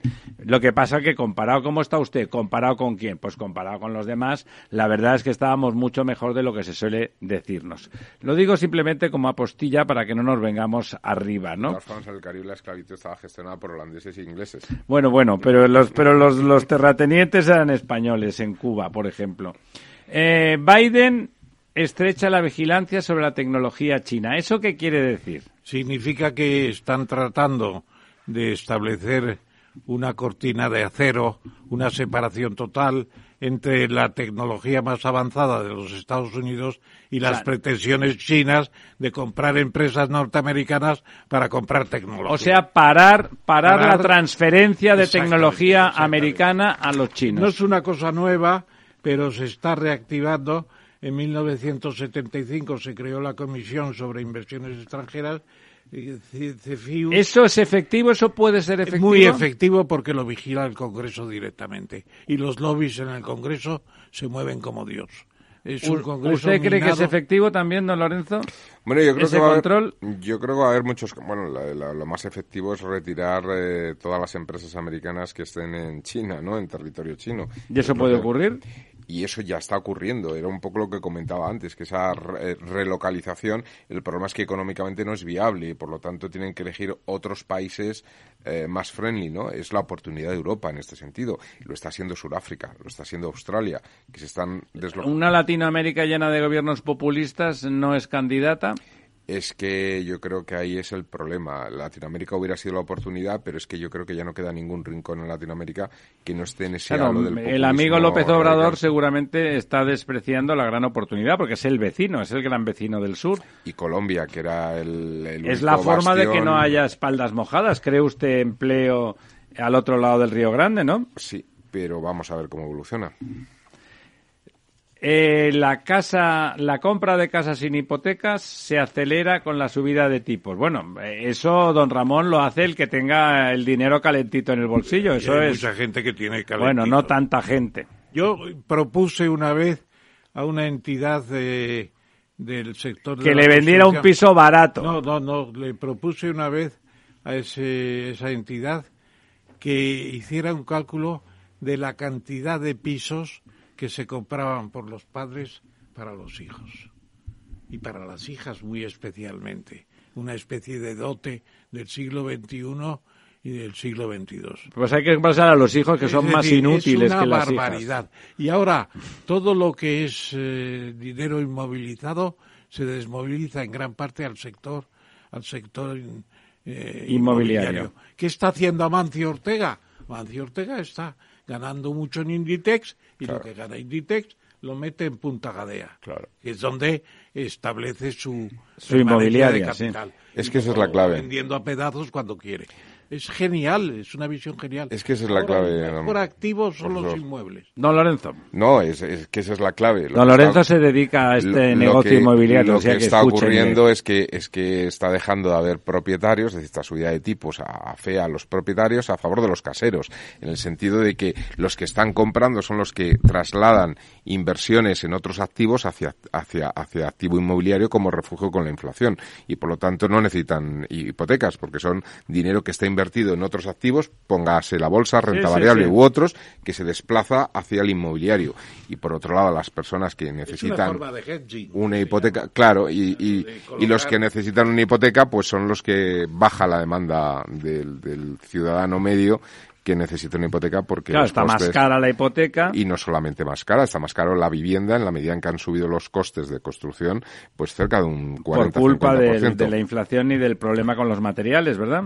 eh, que viene desde la pandemia y que se agrava ahora con el tema de la guerra, efectivamente. Bueno, bueno, pues eso es, esa es la cosa.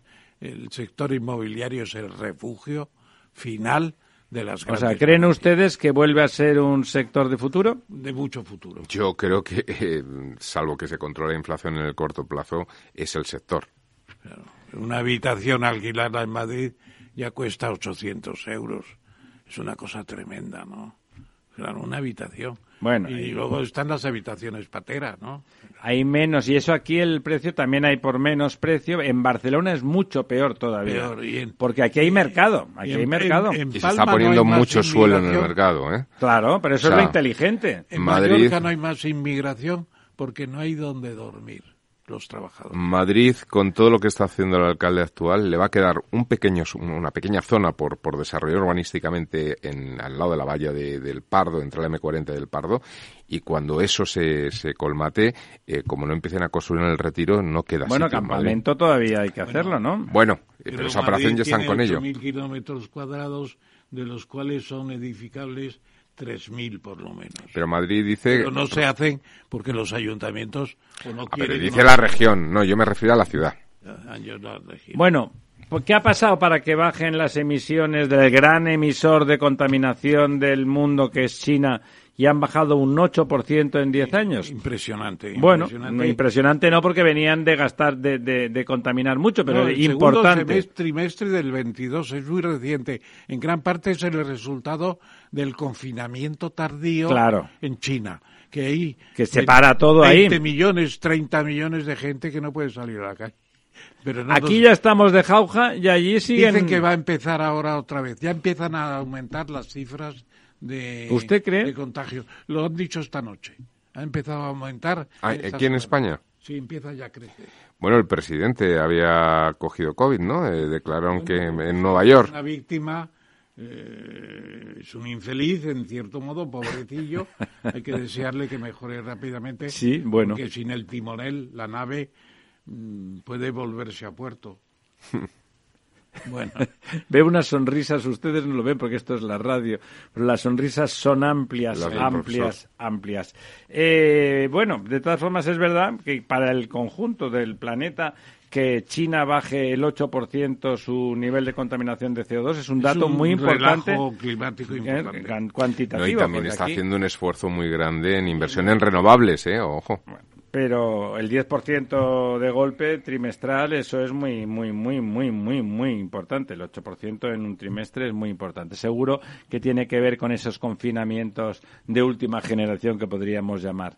Bueno, y la segunda buena noticia, porque la primera que hemos dado de Naturgy sin duda es una Buena, gran noticia, pero como siempre, don Ramón ha seleccionado para la quinta, nuestra habitualmente quinta, no hay quinto malo, pues aquí no hay quinta noticia ya mala. Florentino, no solo contento con poner. No, no, don Florentino no. Acciona no es Florentino, Ah, perdón, querida. me- sí, es el señor entre canales. Bueno, pues el señor Entre Canales ha decidido ir a, un, a una especie de, de parcela importante del, del mundo en donde estábamos con poca. The Blue. Circle. Vietnam, Tailandia, Filipinas, Camboya, Indonesia, Laos y Sri Lanka. Ya sabe por qué le llaman círculo azul en lugar de amarillo. Pero bueno, el círculo azul porque todo lo que es eh, bonito es más azul que el, que el marrón, ¿no? ¿y a qué se dedica?